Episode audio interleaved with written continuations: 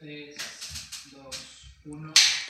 Hola gente, bienvenidos a un episodio más de su podcast favorito, Rimano. Y como siempre nos acompaña el Golden en Rimen, Fel Pérez. Hola Fel, ¿cómo vas? Hola Fabricio, hola gente que nos ve este podcast, su podcast favorito Rimana, el podcast de todas las semanas estamos eh, con invitados de lujo como nos caracteriza. Nos acompaña María José Ricaute, ella es médico general de la Universidad Central. Hola Majito, ¿cómo estás? Hola Feli, hola Fabricio, un gusto el día de hoy acompañarles. Este, espero que tengamos un tiempo ameno. Sí, Majito, eh, muchas gracias por tu compañía. Eh, te comento que nuestros amigos de Beer Hop Zambato nos han mandado unas deliciosas cervezas artesanales, las cuales vamos a tomar hoy. Ya saben que el mejor lugar para degustar de las cervezas artesanales en Ambato es en la Avenida Bolivariana e Isabela, en Beer Hop Zambato. Hola Majito, eh, ¿qué tal? Aquí en Ambato, ¿cómo vas? Hola Fabri, sabes que ha sido un poco una experiencia nueva regresar después de mucho tiempo, después de haber estudiado acá en Ambato. Sin embargo, yo con mucho cariño recuerdo todo y pues mejor estar aquí cerca de la familia. Siempre se vuelve el- donde dicen que uno nació, ¿no? A, donde, a los lugares que uno amó, A los a primeros feliz. amores. Prácticamente que sí. Eh, salud, pues salud. Salud por los primeros salud. amores. Los que nunca se olvidan. Eh, Majito, eh, quiero que me cuentes un poquito de, de tus inicios, de dónde nace la vocación hacia la medicina. Tenemos entendido que estudiaste en la Universidad Central del Ecuador. Eh, quiero que me cuentes desde qué edad, desde qué edad más o menos, o sea, tú dijiste, no sé si jugabas con tus hermanos, tus hermanas, decías yo de grande quiero ser médico. Ya, eh, la historia es una historia que la verdad no la cuento yo, la cuenta mi mamá. La cuenta CNN. Prácticamente. Eh, mm, cuando yo iba a ingresar a, a la universidad e iba a elegir mi, mi carrera, la verdad era, la pregunta es que si en verdad yo quería la carrera que iba a elegir. Y yo le pregunté directamente a mi mamá, porque yo en el en fondo de mi corazón decía, no, a mí sí me gusta medicina, pero en verdad no sé, tal vez yo no recuerdo qué es lo que hacía yo en la infancia. Cuando yo hablé con mi mamá, lo que me dijo era como que, mija, ¿sabes qué? Yo, yo me di cuenta que desde pequeña tú, la verdad, lo que tú deseabas era eso. O sea, el regalo de cumpleaños ni siquiera es que muñecas, no, para nada. Era mamá, eh, cuando tenía más o menos unos 11 años, ¿sabes qué? Mi regalo de cumpleaños quiero que sea un examen de sangre. O sea, para mí no eran muñecas, no eran juguetes, no, absolutamente. Me, me acuerdo que lo que me dijo era como que, sí, lo único, el único juguete que pediste era un equipo de diagnóstico de medicina, pero era de juguete. Entonces yo decía, sí, creo, que obviamente eso que tal vez yo no me recordaba, decía, no, sí, creo que se complementa con los deseos que quiero ahora. Sin embargo, para po- poder yo estar 100% segura que yo quería seguir medicina, antes de elegir la carrera, yo fui y compartí tiempo con una doctora. Entonces, ¿sabes? Me- ¿En tu época colegial? Exactamente. Antes de dar el Cenecit.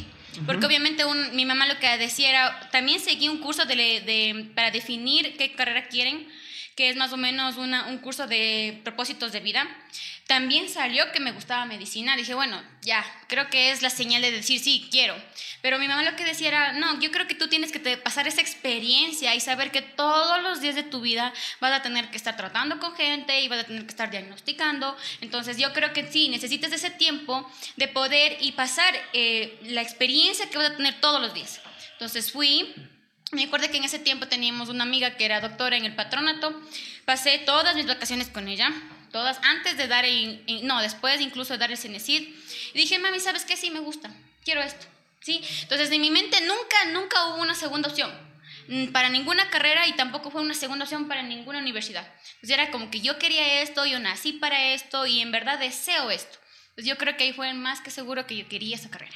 Algo, algo chévere y, que hay que recalcar de lo que mencionaste es que todo estudiante que quiera seguir cualquier tipo de profesión, yo creo que debería de vivir ese momento previo a su carrera, de, de ver si en verdad le gusta, como que desenvolverse, no sé, en unas vacaciones de un quinto, sexto curso, quizás un cuarto, eh, y ver qué tal, qué tal, qué tal le va, si de verdad le gusta eh, este campo. Claro, porque hay bastantes personas que se dejan influenciar y, y también, ponte, en nuestro tiempo y, y ahora también hay estas series de, de medicina, de doctores, que obviamente tienen su guion y, y son con productores y tú ves como que, ah, qué chévere, qué entretenido la vida de un médico. Y tal vez tú te, te sientes identificado, ¿no? Pero al rato de poner a la práctica me imagino que no es como lo pintan estas, estas series. Obviamente es totalmente diferente, sí es verdad, creo que tiene un porcentaje de lo que tal vez reflejen, pero yo creo que el sacrificio o tal vez el estilo de vida que se lleva es muy to- totalmente diferente, ¿no? Entonces es importante lo que tú mencionabas, que tú fuiste y, y estabas de ahí el día a día, te empapaste y en, en un periodo pudiste eh, de, de una manera llevar esta vida, no sé, sé- sentir cómo es ser médico y, y te gustó. Sí, yo, este, lo que yo mm, prácticamente deseaba es no equivocarme. ¿Por qué? Porque es una decisión que tú vas a tomar y creo que eso es todos los días de tu vida, de aquí hasta que te cases y tengas hijos y vas a tener que ser feliz con lo que haces todos los días, ¿sí? Entonces, ¿qué es lo que pasó? Es que muchas personas se pueden graduar de cualquier carrera, no solo de medicina, y probablemente al final se sientan frustrados. ¿Sabe qué? No me gusta. No, creo que elegí mal. Así pude haber graduado, pero creo que esto no me llena. Entonces yo creía que eso al menos a mí no me pase, porque yo siento que medicina es un trabajo que en verdad uno tiene que amar, porque trabaja con gente, ¿sí? Y esas personas pueden ser nuestros hermanos, puede ser mamá de alguien, abuelito de alguien, entonces yo creo que ellos se merecen el mejor trato. Ajá. Y también eh, eh, tú hablabas que puedes tener pacientes de gente que, o sea, que tú amas. Pero ¿y qué pasa eh, inversamente si viene gente que quizás tú no es de todo tu agrado, pero igual debes de tener esa vocación, ese profesionalismo para lograr atender de mejor manera quizás a gente conocida que quizás no te cae o no, no es de tu agrado? Sí, y yo creo que todo estudiante de medicina tiene esa experiencia. Por ejemplo, puede venir y puedes estar rotando en algún centro de salud y viene el violador, o viene el que robó, o el que acaba de matar. Entonces es, es ahí donde tú ves cómo es, tú te, te trabajaste toda tu carrera y te preparaste para eso, ¿no? De que dejar a un lado lo que son problemas emocionales y poner todo tu profesionalismo y tratar. Ahora, no importa, en la carrera siempre nos enseñan que no importa, es verdad, no puedes estar de acuerdo en muchas cosas que haya hecho, pero el trato al paciente siempre se va a hacer como paciente.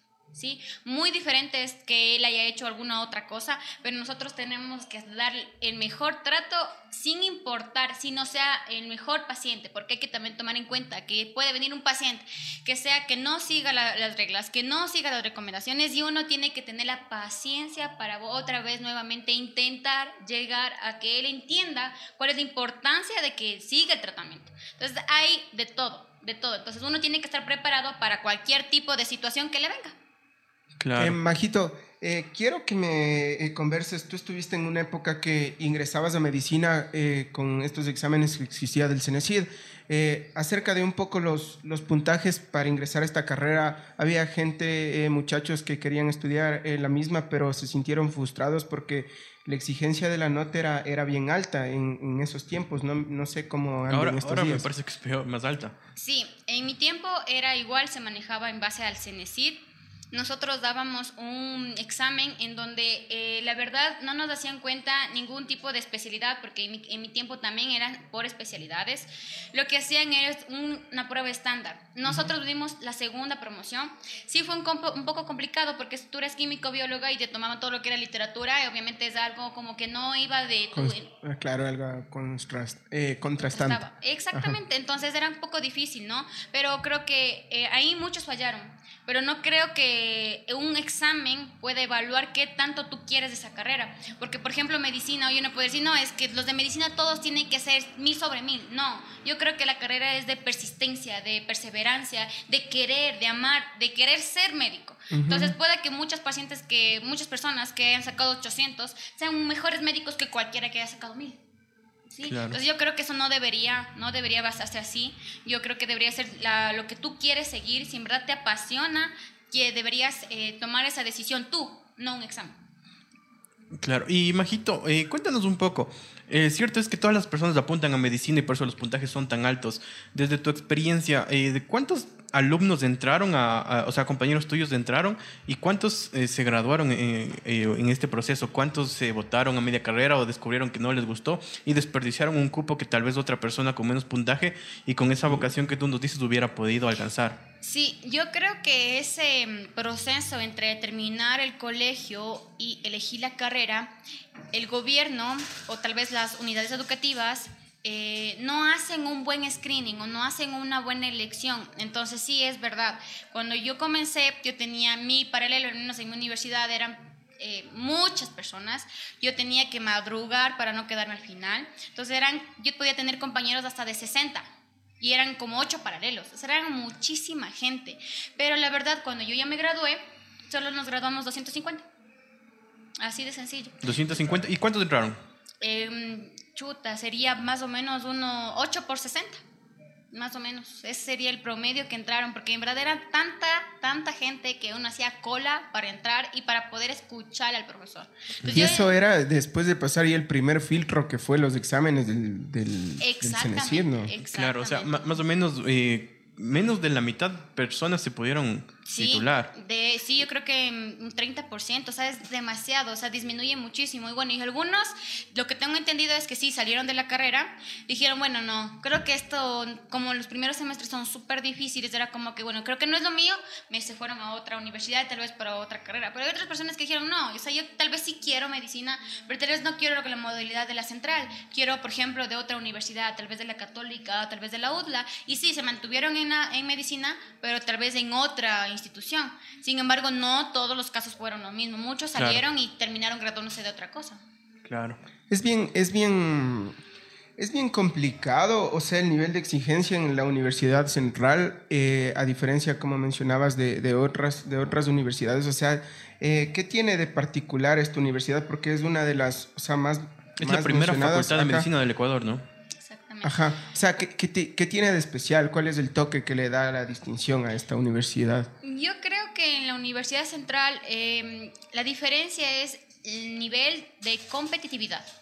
Porque tú puedes tener a la persona que tal vez no tenga muchos recursos, pero que ni- a nivel académico es demasiado fuerte. Entonces es como que tienes demasiada competencia y aunque la verdad no te estén exigiendo los profesores, tú necesitas mantenerte en un, en un nivel de que no, si es que no tengo esta nota no paso, si es que no hago esto no paso, porque es, es demasiado complicado, es demasiada presión. En cambio que las otras universidades les dan un poquito más alternativas, eh, los profesores, el nivel de estudiantes es mucho menor, la modalidad es diferente. Sí, entonces a nosotros es como que, la verdad, bueno, como somos demasiados, es como que cada uno tú eras, tú tienes ahí los instrumentos, pero como son demasiada gente, tú decides si es que en verdad yo aprovecho o no aprovecho. Entonces como que ya, eh, más de que te prepara para simplemente ser un, un médico, te prepara para la vida, porque todo lo que esto es como que tu decisión. ¿sí? O sea, les dejan ahí como que tienes tú tu trato, o sea, no tienes ese trato particular. O sea, tú eras si estudias y si no estudias, es a, a diferencia de una universidad quizás eh, privada que, o sea, a veces Que eh, en un anterior tutores. podcast, ajá, eh, estábamos con un amigo de una universidad De eh, Quito mismo. de Quito igual eh, pagada, eh, pero él decía pues Que que, tenían por poco el, el tutor era como el papá y él le veía y que haga los deberes y Que haga las que prácticas, haga las que te pero que ya, o sea, te estás atrasando en esto, o sea, que les presionaban. Eh, me imagino que en nuestra universidad no, el que quiere estudia, el que no, no estudia, y eso creo que pasa en casi todas las universidades públicas. Eh, bueno, eh, cambiando un poquito el tema, para los que quisieran estudiar medicina en la Universidad Central del Ecuador, quisiera que les cuentes, no sé si ahorita sigue la misma malla, pero en tu tiempo, ¿de cuántos semestres contaba la malla? Más o menos este, este tipo de cosas. Tengo entendido que la malla, el número de semestres se ha mantenido, o sea, prácticamente son 10 semestres y el último año eh, se unen dos, que es el onceavo y el, do- el doceavo, eh, para hacer el internado. Lo que tengo entendido es que sí se ha hecho unas pocas modificaciones acerca de lo- la posibilidad de elegir profesor, las horas, en lo que en mi tiempo no era posible. Simplemente era como que te asignaron un aula y tú, bueno, tú tienes que con el profesor que te haya tocado, incluso había casos en los que tú pudiste haberte jalado con ese profesor y lamentablemente te tocó repetir con el mismo. ¿Sí? Entonces no había ese como que potestad para decir, no, es que si me jalé, yo, bueno, creo que podría elegir con otro profesor, porque a ver, de profesores había. No, ahora tengo entendido que la central ha cambiado un poco en ese aspecto y sí tienen como que la posibilidad de elegir tal vez una aula o un paralelo. En mi tiempo no era así. Mm. Era súper complicado y era como que el que te tocó, si te tocó el más difícil de la carrera, pues qué pena, tú, tú verás que estudias y pasas con él. Si te tocó el más fácil, bueno, mejor suerte, ¿no? Pero todo depende. Entonces ahora creo que ha habido esa, esa modificación, pero de todas maneras, al menos a lo que yo pasé fue un, un prepo, sí que fue un semestre más, y de ahí fueron 10 semestres, de ahí el año del internado y nos graduamos. Majito, que tocaste un tema eh, de los profesores de la universidad y que ahora pueden escoger y todo. Tal vez a ti te tocó ese profesor que, que se hizo viral, el, que decía bájeme la voz, o, o le conocías. Eh, no me tocó, porque yo elegí un hospital en donde eh, estaba fuera de su jurisdicción. Era en ese tiempo el hospital de Calderón. Pero tuve muchos compañeros que sí fueron con él. Lo que yo tengo entendido es que sí era muy bueno. De profesor era muy bueno. Era aprendían un montón. Y de hecho, e, él, es uno de los profesores en los que él entraba, dejaba la puerta abierta. Si yo soy de otro paralelo, podía entrar. Ni siquiera hacía distinción de que, cualquier, si es que no es el uno, no entra. No, él dejaba la puerta abierta. Si tú quieres y aprender, él entraba y te dejaba que tú escuches la clase. O sea, era ese tipo de profesores. O sea, era un profesor estricto, pero que era un buen profesor. O sea, también a veces las personas como que abusan un poco de, de las comodidades que hay hoy en día y, y, y, tratan de hacer más fácil a la materia. Sí, ¿Puede o sea, ser eso? Lo que yo creo que pasó con él no fue mucho de que sea malo, sino que su carácter. Ya. Sí, tal vez eso fue un poco lo que falló, porque como obviamente nosotros somos de la central y estamos acostumbrados a tener ese tipo de profesores, porque no hay que, hay que mencionar que no es el único, pero a la final uno dice, sí, la verdad me trató la patada, pero aprendí. O sea, uno la verdad dice, yo, aunque me tengan que aguantar, que sea así, que sea demasiado estricto, la verdad prefiero eso a que uno que ni siquiera sabe ni siquiera cuántos grados tiene un plano cartesiano, ni siquiera sabe nada, me aguanto al que sí me enseña. Ajá, y eso es lo que uno se lleva después cuando Claro. es profesional Ex. y se acuerda de los profesores que de verdad le aportaron algo a uno como estudiante. Eh, yo también, Como ahora que, que tú cuentas, ahora que tú cuentas esto, eh, vino a mi, a mi memoria. eh, yo igual tuve un, un profesor, un ingeniero en sexto semestre que igual él dejaba las puertas abiertas, nunca tomaba lista. Él, él decía, si tú vienes y me rindes los exámenes y, y, y, y tú sacas la nota, tú, tú pasas el semestre. O sea, o sea, yo creo que eso, eso es full importante que los profesores, en mi caso ingenieros, en tu caso los doctores, eh, o sea, aporten algo al estudiante, aporten, o sea, aporten valor, indiquen y, y, o sea, no estén con esa, con esa cuestión de, de como que chapados a la antigua que te dicen como que si es que tú tienes tanto número de faltas como que ya valiste, o si tú no vienes como que ya, y puedes saber, o sea, full. Entonces yo, yo pienso eso, no sé si tú has tenido algún tipo de Sí, esos... y yo creo que, bueno, a mí el- yo he tenido bastantes de esos profesores y creo que el trato no me ha afectado porque si tú recuerdas en el colegio teníamos profesores que eran, que eran peores, que cerraban la puerta y mandaban al diablo con malas palabras y todo. Ujú. Entonces yo me acuerdo que la universidad también tenía ese tipo de profesores, justamente como dice Fabricio. Venía el profe, dejaba abierta la puerta decía, yo no tomo lista. Yo a todos les pongo 17 en asistencia, vengan ni un solo día o vengan todos los días, yo no tomo lista, les pongo a todos 17. Y él explicaba, era como, como una misa, ¿no? Cogía como padre, explicaba, pa, pa, pa, pa, tenías que tú estar pilas, anotar y presentar los proyectos, nos, nos daban proyectos de emprendimiento. Entonces, él te indicaba muy bien, era súper buen profesor, pero si tú no aprendías, tú no ponías de parte, no hacías los deberes, no hacías lo que él te decía, eh, fracasabas y, bastante gente era como que, ah, bueno, ya después de, copiar o ya después de, de hacer el proyecto se te acumulaba, pasabas dos, tres días sin dormir y, y al final fracasaban. Pero eran buenos profesores. Sí, o sea, la verdad es que cuando uno tiene ese tipo de profesores, dice, ay, bueno, sí, es que es como que, ay, me tocó con él y es un poco como que, ay, qué miedo, ¿no?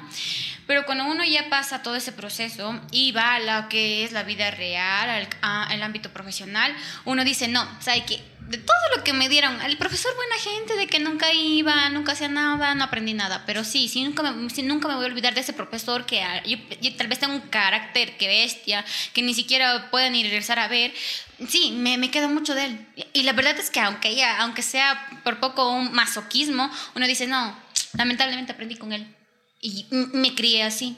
Entonces, al, sí, del caso del profesor yo le hubiera cambiado así un poquito la actitud, pero yo creo que el, el video que mandaron, creo que solo es una parte, porque yo he sido compañera de muchas personas que uno sabe que tiene un trabajo en grupo y el problema de la central es que no, no hay segundas oportunidades. ¿Sí? No, en mi vida creo que jamás me dieron un examen de recuperación como hacen, por ejemplo, aquí en Ambato, en otras universidades privadas, como hacen en Quito, en otras universidades privadas. Fue como que, a ver, si tú no tienes buena nota en este examen o en este proyecto, te quedas. Y repites. Y no solo es repetir, porque como tú tienes el derecho de dar la primera vez, la primera matrícula sin costo, la segunda te cobran por créditos. Entonces sí, es verdad, te va a tocar a ti sacar de tu bolsillo, porque decir al papá, sabes que repetí, págame, es muy complicado. Tengo muchos compañeros que tuvieron que arar mucho pidieron prestado para poder pagarse la segunda matrícula.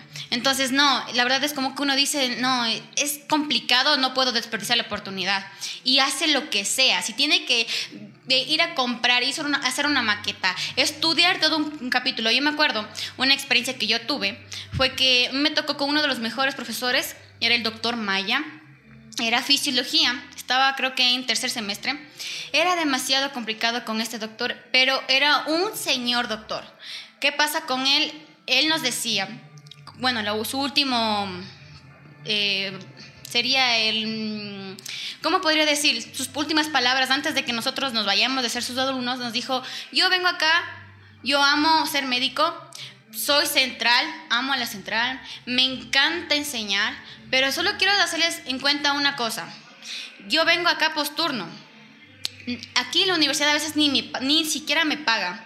Y lo poco que me paga, yo me gano en una, en una cirugía en el militar de una hora.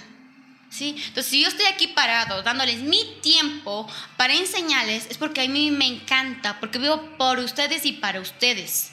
¿sí? Entonces todo el mundo le, aplaudió y con él pasar era dificilísimo. Entonces yo me quedaba con eso, le dije, en serio, él, él encanta, él es central, o sea, es, él viene porque quiere. Porque simplemente podría mandar a cualquiera como que, ah, sí, al postgradista van a dar clases y ya. No, él en serio era muy difícil, muy difícil de pasar, pero le encantaba eso.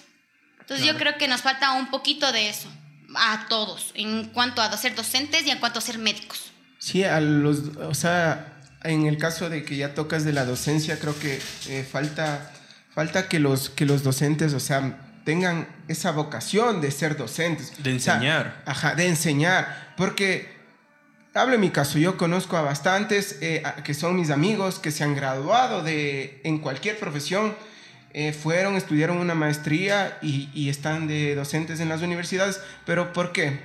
Porque tienen sueldo fijo, porque ya me toca, y no porque tienen esa, esa vocación de enseñar, como que les gusta, o sea, están ahí porque, pues ya, por el sueldo, por la aspiración, y, pero nunca, nunca, nunca tienen como que, si, si es que en todas las carreras hubiera gente como ese docente, el doctor Maya, ¿verdad?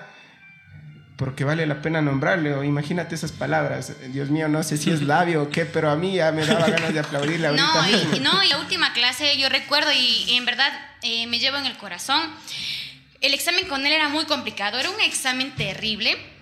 No podías ni siquiera copiar, porque tenía como seis opciones y era como que la A y la B falsa, B y C mm, puede ser verdadera, A, C y D, o sea, no le podías ni atinar ni así estés haciendo ruleta. Era como que o tú sabes o cero.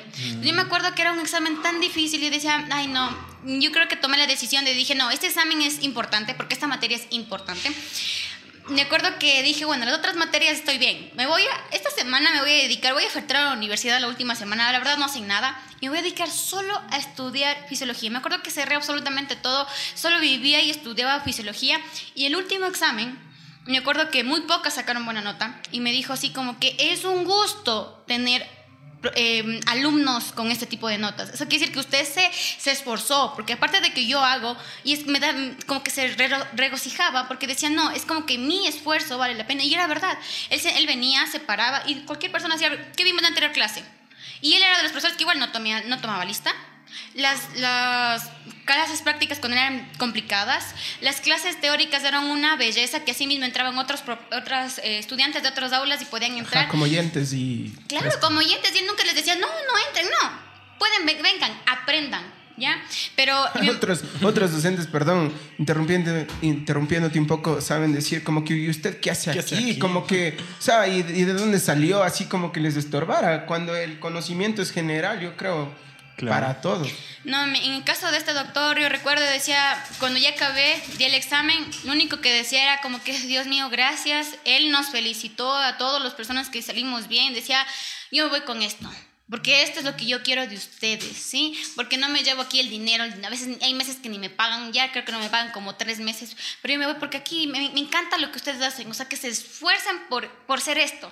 Entonces, me acuerdo yo, creo que es uno de los profesores, uno de los mejores profesores que he tenido, pero eh, yo me quedo con esa información, o sea, como que el- la pasión, no solo por ser médico, sino por enseñar. ¿Por qué? Porque cuando uno viene a un paciente, uno le quiere hacer entender por qué necesita que siga tal tratamiento o que hacerle entender qué es lo que pasa. Entonces uno dice, bueno, me toca volverme docente. Porque necesito es- hacerle, o sea, explicarle, mire, sabe que usted tiene esto, tiene lo otro, las alternativas es esto, esto, esto, esto. Entonces al final uno dice, sí, tengo que aprender a enseñar, porque si mi paciente no entiende, no va, no va a seguir el tratamiento. Sí, como doctor, Sí. yo creo que deben de dar una breve reseña y un poco ir Una educando al paciente para que entiendan el procedimiento que va a tener, ¿no? Y para que tenga más confianza también, porque tú vas y, y- y como que el doctor dice, ah, ¿sabes qué? Te vamos a hacer esta cirugía, esto y esto, y tú como que chuta, me van a abrir o algo. Te vamos a pero, operar. Pero no te explican, ¿sabes que te vamos a hacer esto? Que, que tal vez eh, no es tan riesgoso, pero te vas a beneficiar en esto, en esto, y con eso ya no vas a tener estas cosas. Y te da más confianza a ti como paciente. Sí, y creo que para todos, no creo que sea mi experiencia individual, pero muchos dicen, ah, es que me fue al médico, "Mm, no sé, me mandó esto. Y, oh, no sé, creo que me mandó a tomar esto. Entonces yo digo, a ver, ¿qué tipo de médico es? Si es que el paciente sale de la consulta y no sabe qué tiene, como, por qué tiene que tomar esto, cuáles son sus alternativas. Entonces lo que yo trato, y sí es verdad, tal vez el problema es el tiempo de la consulta, pero cuando yo tengo mi tiempo, es como que, a ver, señora, vamos a comenzar desde cero. Usted tiene esto, va a hacer esto. Entonces, por lo general, es muy común que de mi consulta salgan como con una hoja, puesto números. A ver, verá, primero va a hacer esto, después de esto, después de esto. Entonces van y dicen, doctorita, muchas gracias, ¿sabe qué? Entendí todo. Ya, con este papel voy a venir. Ya digo, siempre les digo, acostúmbrese de mi consulta, va a salir con un montón de deberes. ¿Sí? Como que fueran en la escuela. Usted sale con deberes y usted ya sabe que tiene que ir a la nutricionista, tiene que hacer este examen, tiene que regresar a que le revise el médico este otro examen, vaya y haga este otro. Entonces, creo que al final ese es el objetivo, ¿no? Uno es médico, pero también tiene que entender y ponerse como en, en la parte del paciente. Y no solo el parte de la paciente, sino que esa paciente puede ser mi hermana. Y cuando yo le pregunto, ¿cómo te? Ah, es que el médico me dijo solo esto. Entonces dije, "Mm, no, o sea, a ver, a ver, ¿qué tienes? ¿Qué, ¿Qué es lo que te dijo? ¿Qué hay que hacer? Entonces como que, sí, sí, como que sí medio me explicó. Entonces, si, si mi paciente sale de la consulta sin entender lo que tiene, no, no sirve la consulta. Lo que tú, lo que tú dices y lo que tú haces, o sea, creo que es el deber de un buen médico. Pero vamos al, al otro, a la otra cara de la moneda. Eh, hay médicos que te dicen, eh, señora, eh, son déspotas, y te dicen, señora, ¿sabe que le tenemos que operar? Eh, pero son de los típicos, no sé si tú has tenido la oportunidad de conocer, eh, especialmente, no sé si en clínicas o en algún tipo de estos, de estos lugares, eh, que te dicen como que te tienen que operar y quizás existe otra alternativa para un tratamiento para el paciente, pero ellos lo ven como de una forma empresarial, de un negocio y ya quieren enseguida operarle.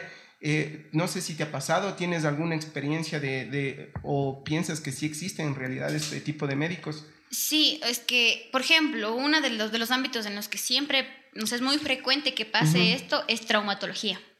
Porque así como hay tratamiento conservador, también hay tratamiento quirúrgico. Entonces, por lo general, los traumatólogos que se, se benefician de una comisión es como que no, tengo que operar. O por ejemplo, de algunos pacientes en los que em, en los partos no está indicada la cesárea y es como que no, tranquila usted, ¿por qué no le haga cesárea? Sí, y, la, y el costo de una cesárea a un, a un parto normal es diferente. Entonces, yo creo que muchos nos dejamos de, como que por llevar del dinero. Es como que, ah, no, es que si yo mando a tal lugar o si es que yo hago, le hago cesárea, aunque no tenga que ser cesárea, me va a dar más dinero. Es como es la comisión. Entonces, yo creo que sí, actualmente eh, ese aspecto está muy frecuente, muy frecuente. Entonces, cuando los pacientes son pilas o tienen algún familiar, dice, ¿sabes qué? Yo siempre he dicho, vea, si usted no está contento con uno, busque una segunda opción, ¿sí? Y una Porque- tercera hasta por si acaso. Exactamente. Entonces, sí, ¿sabe qué? Me fui donde el tal traumatólogo y me dijo, sí, que puedo hacer un tratamiento conservador. Y no, ma, no tengo dinero. Así, "Mm, doctora, no tengo dinero. Entonces, voy a hacer esto. Es que la, la verdad es que uno no es que no quis- que quisiera, pero no tengo los medios como para poder hacer esto. El costo es muy alto. Entonces, lamentablemente uno tiene que acomodarse a la realidad del paciente. No porque la cirugía que bestia sea lo mejor, pero si no tiene dinero, ¿cómo? Entonces, es la realidad. Y, y- y hablábamos de que te vas donde el- un doctor, donde un segundo, donde un tercero. Y ahora vamos a los que se van a, a Google, a Google y se automedican. Eh, ¿Tú qué piensas, o sea, ya como doctora, eh, como médico profesional, eh, de la gente que se automedica y que piensan que en Google le encuentran todo y... Y, y Google hasta- te da malas noticias. ¿cachai? Tú pones, me duele el ojo, te pone pa, Sí, cáncer de ojo. Cáncer de ojo, sí. Sí, te asustas, te paniqueas. Dios mío, a mí me ha pasado. Cuando era guambra. O sea, yo le veo lo que sería la parte positiva y lo negativo. O sea, perdón, haciendo un paréntesis, que Felipe ya me hizo quedar mal ya. No, es que mira, mira, mira. O sea, no, no, ya bueno, ya quedé mal. No, no, no. O sea, cuando uno es joven, o sea, sí se averigua. O ti te duele algo, o sea, se pone. Pero de que ahí yo crea y ya me asuste y ya piense que me voy a morir, o, o ya vaya donde un doctor y, y por, po- por poco ya le doy el, el diagnóstico, El diagnóstico, al doctor, ya le vengo diciendo, vea, vea, yo tengo esto y así yo ya vengo ya para que ya me, me opere y ya me muera nomás. Pero no, no, no. O sea, o sea, me ha pasado, he averiguado, pero he ido donde un doctor, loco. O sea, he ido y ya me ha dicho la verdad. O sea, sí, papá, y ya me di cuenta que no me voy a morir, loco. Sí, en la consulta sí hay muchos pacientes de ese tipo. La verdad yo no le digo, ay, ¿por qué lee? No, porque al menos yo siento que si es que el paciente lee es porque le interesa o le preocupa y por eso viene. Porque al final si fuera como que, ah, no, no me interesa, la verdad, ¿para qué voy a ir al médico? No, puedo vivir con eso ya. Pero no, hay gente que, Doc, sabe que estoy preocupada. Es que yo leí esto y esto y a ver, vamos, vamos desde el inicio. Sí, puede ser una posibilidad, pero el, el riesgo, el porcentaje es bajo. Ya, hagamos estos exámenes, esto es lo que hay que hacer, veamos lo que dice, descartemos esto, descartemos lo otro. Entonces yo creo que sí, la verdad es que actualmente la tecnología está muy avanzada y sí es necesario que sí lean.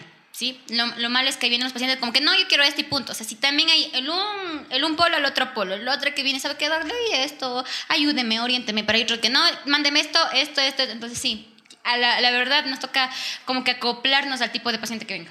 Y de ahí, después de uno ya caer en el, en el Google, en el doctor Google, cae en, en esto de autorrecetarse.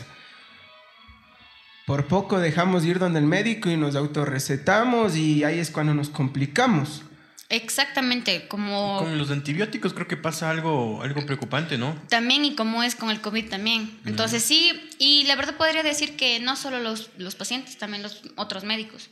Entonces lo que hacen es como que ah, van a la farmacia y eso tal vez sea un problema de interés público, porque es la facilidad como los pacientes adquieren antibióticos, como adquieren analgésicos. Entonces, simplemente, y, y pueden hacer la prueba. Ustedes van a la farmacia y el farmacéutico, que no, no es por desmejorarle, pero es farmacéutico, no es médico, simplemente lo que dice, ah, le duele el estómago, ya, esta pastilla. ¿Sí? Muy poquito son, verá, le voy a dar esta pastilla, pero si es que le sigue doliendo, vaya donde el médico, ¿ah? Ojo. No, esto debería cortarse. Desde antes de dar la pastilla es como que no, de que le revise un médico, traiga la receta. Porque puede ser en una apendicitis que se puede convertir en una peritonitis. Y el- los casos de peritonitis son un montón, porque pasa eso, es como que van a cualquier farmacia y, y- y lo peor es que sí hay farmacias que son un poquito como que más eh, como que detallistas en que no, mejor me deja la receta, ¿ya? Hay otras que "Mm, me voy a una farmacia patito, en esta me venden, la verdad yo sé que me van a vender y, y la verdad les compra. Entonces lo que hacen es simplemente es como que aplazar un poquito hasta que ya llegó. O sea, hagan lo que hagan, tomen lo que tomen, la patología está. Pero ese es un problema de acá del Ecuador, porque hay Pero otros países que no hacen eso. Yo creo que se debería de regular eh, políticamente, eh, no sé si exista, pero con sanciones eh, drásticas, porque, o sea, en otros países, si tú no tienes receta para tal, como decía Feli, para tal antibiótico, no te venden, no Exacto. te venden. Es raro que te vendan cualquier antibiótico, analgésico o cualquier tipo de estos medicamentos. Claro. si tú no tienes receta. Porque Sí. tú vas y dices, deme una moxicilina y pa, te dan ahí. Exacto, y ha venido pacientes en los que dicen, ay, es que yo me fui, les dije que me dolía, me ardía el orinar y me dieron una nitrofurantoinasa, una pastilla, y hay que tomar en cuenta que es antibiótico y que se tiene que tomar por lo menos un esquema completo, y se tomó una. Una sola pastilla. Y es como que así, ya me tomé, es que eso me mandaron en la, en la, en la farmacia. Entonces es como que lamentablemente el farmacéutico, como obviamente no, es- no, no le compete, es como que tenía que haber dicho, sabe que verá, el esquema es tanto, pero usted tiene que ver el médico porque tiene que revisarle. Y no solo es que me tomo y ya está, sino hay que hacer una revaloración. Póngase y es resistente a ese antibiótico, porque como están acostumbrados a hacer eso toda su vida, llegan a un punto en el que ya ellos son resistentes a un montón de antibióticos. Claro. Entonces no, no se toma en cuenta eso. Y creo que sí, el Ecuador falla un montón, un montón en eso, porque hay otra realidad, por ejemplo, Canadá. Us- No, no, no hay el permiso de autorización para descargar un medicamento si es que no tiene la receta. Y los medicamentos de venta libre son poquísimos. Entonces ahora aquí en cambio es lo contrario. Creo que el único medicamento que no se vende para así como que fuera tan fácil es para el misoprostol. Pero todos los demás es como que ah, si quiere cinco, le vendo cinco. Si quiere dos, le vendo dos. Y no saben qué es, para qué es, cómo es, cuánto se les quema. No. Y también es parte de la, educa de la cultura, porque, no sé, bueno, yo me he topado a veces que estás en, en lugares públicos y escuchas por ahí una conversa y es como que la típica señora que te dice, oiga, es que a mí me estaba doliendo esto y esto, pero el doctor me dio una receta buenísima y me dio, y la otra señora, a mí también me está doliendo como que, como que por acá, Y te doy la receta. misma receta, ¿no? Y va y Como que compra la misma caso. receta. Sí, Y y dice, es- pero a mí no me funcionó esto, loco. Y es muy común, o sea, y, y a uno que no es doctor es como, loco. a uno que no es doctor es como que chuta, señora, pero si a la señora le están curando del pie y a usted le duele el brazo, ¿cómo va a ser lo mismo? Pero es que son los dos derechos. Sí, Sí y ha existe pasado. mucha ignorancia en este aspecto. Imagínense, eh, ahí incluso corren el riesgo de que hay pacientes que pueden tomarse y puede ser alérgico a la medicación que se está tomando. Y ha pasado, porque hay, por ejemplo, a pacientes que dicen, ah, es que a mí me mandaron esta pastilla para infección y ha sido alérgica a eso. Sale por poco y se matan. Es porque esa, esa como costumbre, que o sería tal vez... eh, tradición ecuatoriana de coger y decir, ah, es que a este le funcionó, pásame la receta, yo voy a comprar la misma. Y bueno, si como algún rato me funcionó, también le va a funcionar a mi hermana. Y mi hermana es alérgica. Le maté. Claro. Por poco. Entonces, sí, eso es muy común. Es muy común aquí y en todas las provincias del Ecuador. Si ustedes van a la farmacia y le dicen, ¿sabe qué? Tengo esto, la farma- el farmacéutico es licenciada, médico y farmacéutico a la vez, y les van a dar la medicación. Y muy, muy, muy pocos son los que dicen, verá, tiene que hacerse ver con el médico, ¿sí? O sea, le vendo la medicación, pero ah, está, sería bueno que se le, evalúe. Muy pocos, muy pocos. ¿Qué es lo que pueden hacer? Porque ¿cuál es la, eh, la orden que ellos tienen como, yo qué sé, eh, trabajador de alguna farmacia? Es que, cuidado, ¿ah? tienes que vender igual la medicación, ¿no? O sea, sí, tienes que, o sea, tu obligación O es sea, vender. tu, tu obligación es el negocio. Exactamente, y así se manejan la fa- la- las farmacias porque de eso viven. Entonces, como que ellos tampoco es que tienen con esa conciencia moral de decir, no, sabe que yo creo que voy un poquito más allá, porque yo me interesa la persona, ¿no? Ella es como que vendes, el dinero es lo que me importa. En mi, en mi universidad, eh, a dos cuadras de donde yo vivía, existía un caso excepcional. Eh, existían tres estudiantes eh, de medicina que estaban a punto de graduarse, hicieron una inversión y se pusieron una, una farmacia. Entonces todos los, los de allí de la, de la, de la poli de, de, de Riobamba eh, siempre íbamos donde los manes, porque ellos te daban un rato, tú sabías que son médicos, loco, porque con una simple gripe ellos te revisaban la temperatura, te hacían, a ver, saque la, abra la lengua, te, te revisaban full cosas, y de ahí te diagnosticaban y te medicaban. Y eran efectivos, loco, porque sabían a lo que están metiendo. No sé si, no sé, existe, yo pienso que deben de existir dos soluciones para, para arreglar este punto. Una, o, o bien se arregla las políticas que no se venda la medicación bajo receta, o la otra que cada farmacia eh, tenga un profesional que pueda medicar en realidad a los pacientes. O, o cambiar la cultura, educarnos más. Sí, es que Pero creo es que, es... Claro, es más, más Mm, difícil. Es un cambio total, o sea, eso debería ser un cambio de generación en generación en generación. Entonces, yo creo que una de las mejores opciones es que cada farmacia no tenga su mm, certificación para poder atender si no tiene médico. Lamentablemente es así ahora. Algunos sí son farmacéuticos, pero hay otros que no son farmacéuticos. Que o solo sea, ni contratan siquiera- para atender la farmacia. Exactamente. O sea, y es verdad, el, el dueño puede ser farmacéutico porque tienen que tener el título para que les den la certificación, pero no todos. Claro. Entonces ahí uno puede, yo que sea, bueno, medio acabó el bachillerato, bueno, como a él le puedo pagar menos, ya, contratado. Como que el, el único objetivo es que me venda las cosas. Póngase el mandil y ya. Entonces yo creo que una muy buena iniciativa es que sí, el médico haga lo que están haciendo, por ejemplo, estas tres personas, que me parece muy bueno, porque al menos si es que hay un signo de alarma, van a decir, no, ¿sabe qué señora? Esto ya merita un poquito más, ¿sabe qué? Vaya al hospital. Pero muy pocos, muy pocos. Sí, y, y- y hay pocas, hay pocas, hay pocas farmacias en el país eh, que en realidad eh, toman exámenes para a los trabajadores de ingreso.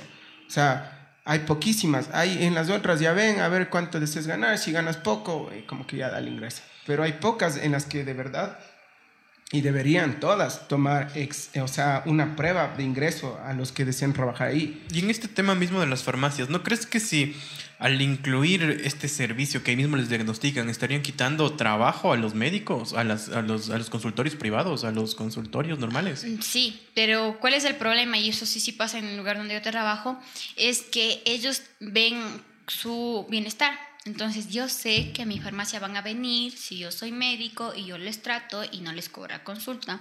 Ahora el problema es que Porque si ellos saben que tú eres médico. Ajá. O sea, es un, es un, Un es un plus. es un plus. O sea, Claro, pero y a las otras personas que son médicos y no pueden comprarse su farmacia, les están quitando Sí, el valor de la un poco de consulta. espacio sí, pero la verdad es que la frecuencia de que haya eso, un poquito. La verdad es la mayoría solo son farmacéuticos y ni siquiera son farmacéuticos, son personas particulares que entraron al trabajo y tienen que trabajar y lo que a lo que se dedican es a recetar. Y la verdad es que hay personas que es como que ya le cogen el tino. Ah, el dolor de estómago esto, pero nunca jamás en la vida tuvieron la- ni siquiera el conocimiento básico de que es un principio activo, que es un medicamento, que es un antibiótico, o sea, todo.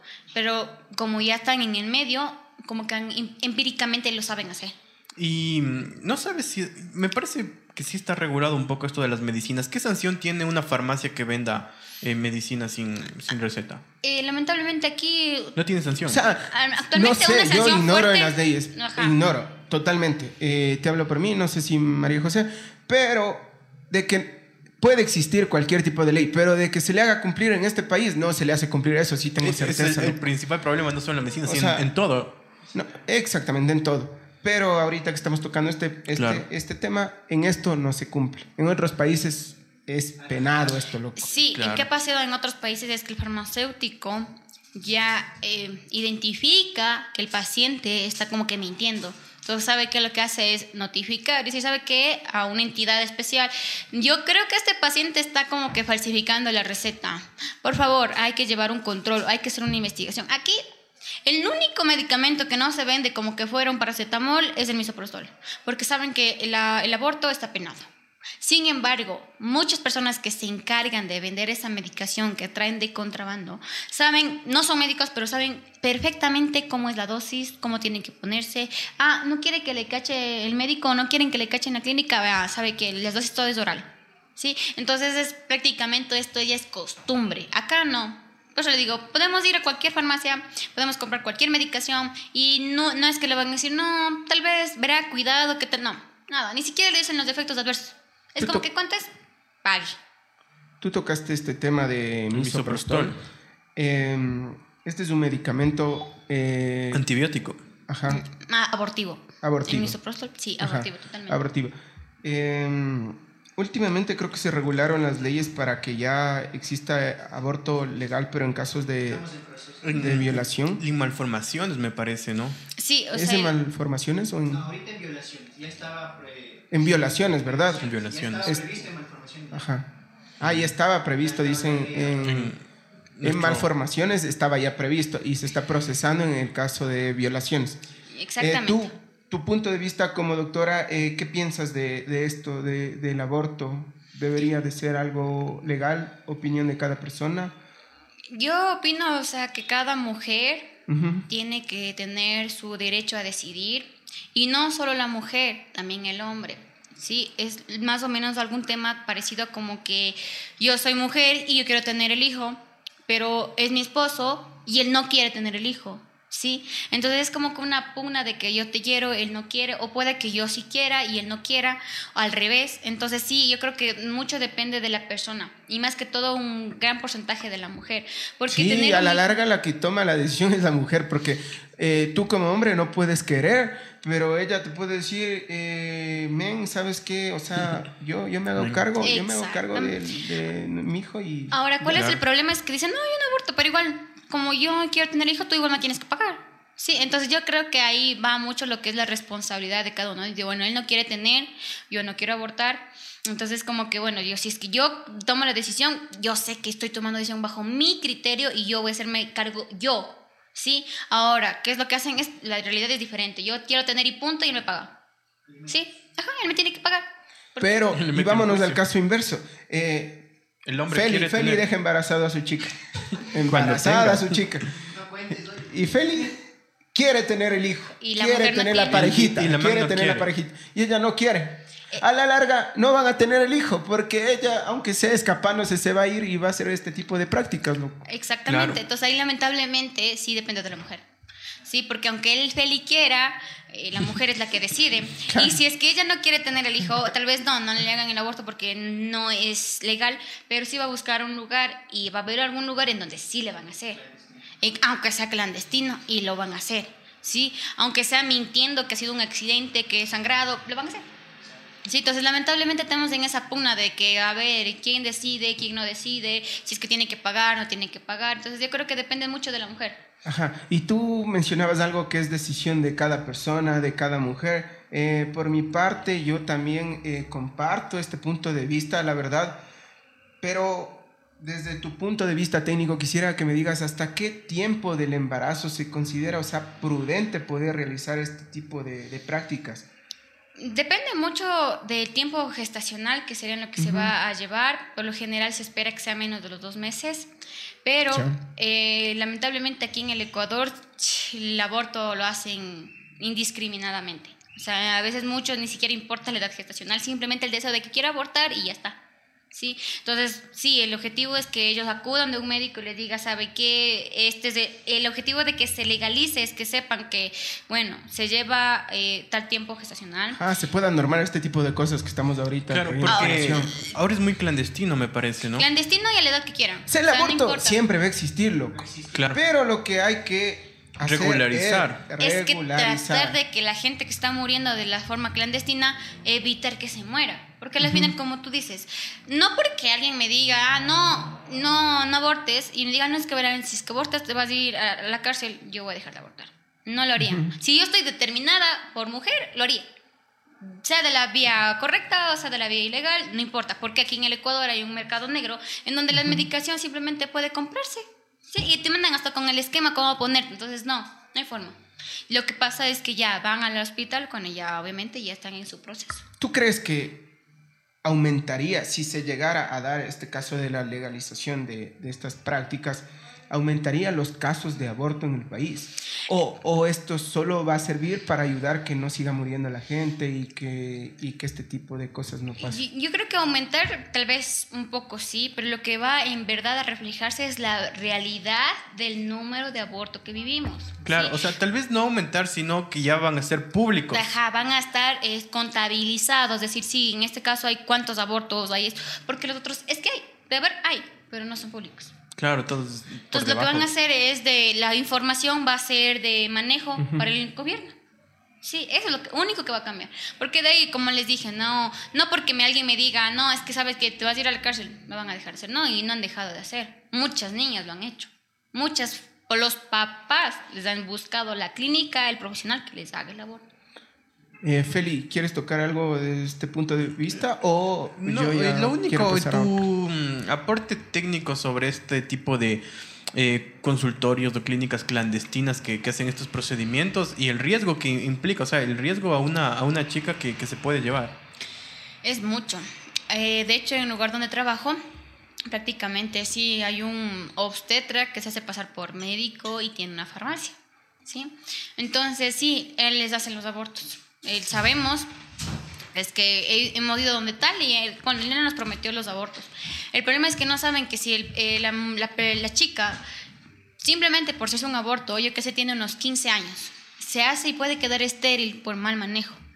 Entonces, yo creo que es como que en ese momento solo piensan en solucionar el problema. Es que no, no, tiene 15 años, ¿cómo se va a quedar embarazada? No, que aborte.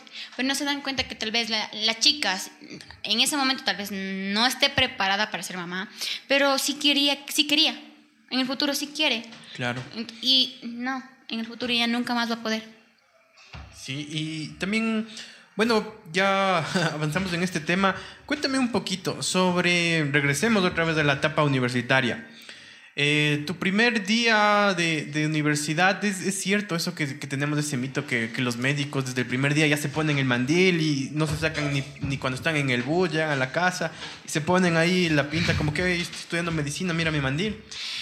La verdad es que en mi universidad sí tenían ese como que hábito de decir, a ver, en prácticas el mandil, en clases sin mandil o yo qué sé, van a, a, dar una exposición formales y con mandil. Sí, nosotros teníamos la pauta, teníamos la orden, de aquí salen sin el mandil. Pero sí ahí había uno que otro necio de que ya me voy con el mandil. el, el farandurel, el farandulero. Exacto. ¿no? O sea, de, en, como dicen en la veña de señora hay de todo tipo. Sí, sí había. Y la verdad, yo personalmente nunca, jamás en la vida, yo siempre cogía, doblaba el mandil en la mochila. Pero sí, es muy común verles, no solo de medicina, también de enfermería, que salen hasta con el uniforme, de odontología igual. Entonces yo creo que depende bastante de la persona, es como que... Claro. Um, mm. O sea, es, es, el típico, ¿no? Que, que le hacen los memes, que está ahí en una fiesta y está así de blanco con el mandil y como que, ah, hola, ¿qué tal? Ah, como que, hola, sabes que yo estudio medicina y no tengo tiempo para fiestas y, sí. y empieza ahí, ¿no? Y entonces yo creo que, que, imagínate, en ese tiempo tal vez ni siquiera se haya graduado, pero el título ya lo tiene acá. Entonces, claro. no, yo creo que no. Antes hay, hay de en que... todas las profesiones mismo eso, ¿no? Sí, yo creo que sí, pero lamentablemente en medicina es como que el, el, el, la insignia es el mandil, ¿no? Claro. Pero yo creo que cual, cualquier persona antes de ser médico o lo que sea, primero es persona primero ser humano. Entonces yo creo que eso es lo que vale más. No importa lo que, qué profesión yo tenga, yo tengo que hacerme valer primero como, como soy yo, cómo soy yo como persona, como hijo, como hermano, porque la verdad eso es lo que sirve. Pero la verdad es que aquí es muy común esto. O sea, que vayan y salgan hasta, incluso no solo con el mandil, salían con, en el momento que teníamos prácticas, hasta con los huesos. O sea, la verdad era como que... con los huesos. Con los huesos y era como, en serio, es algo como que, como que tú no podrías creer, pero sí, los ves como que fueran algo muy común. Y es como que no, o sea, un, una cosa es la universidad, eh, tener que ocupar allá, sí, obviamente en las prácticas. Y otra cosa es el mundo real, es como que no, no sirves, no vales más porque seas médico, no vales más porque seas ingeniero, no vale más porque claro. seas psicólogo. Para mí es como que la verdad uno vale por como es como su hermano.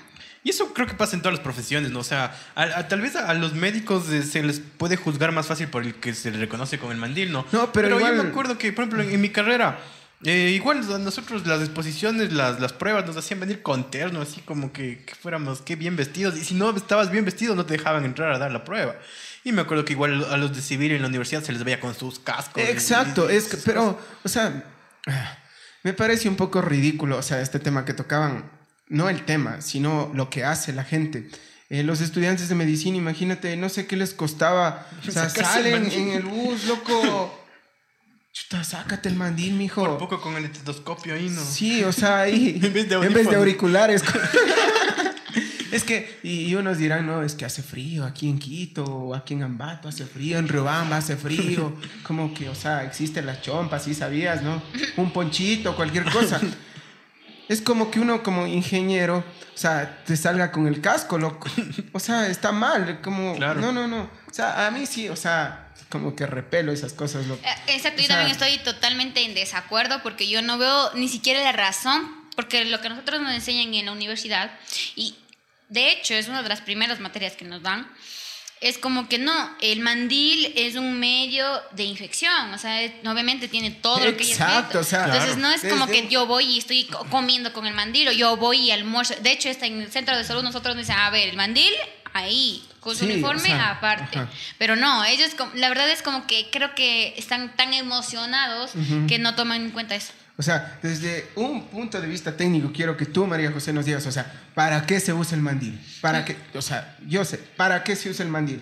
A En nosotros... el rato de una práctica, de un laboratorio, ¿para qué? O sea, es quizás, no sé, quiero que tú me complementes, pero yo me imagino que es porque con la ropa que estás puesta trae impurezas y eso es, eso es un, como un adiamento a tu ropa para que, para que, o sea, no, No- puedas ahí tener contacto con impurezas de contagiar y que salgas si es que en el Ah, laboratorio tuviste claro. algún, algún tipo, no sé, de, de transmisión con un químico, con un, no sé, con un paciente, con lo que sea. O sea, te sacas, le dejas, dejas ahí tu infección, te lavas bien las manos, te, eh, te desinfectas y sales.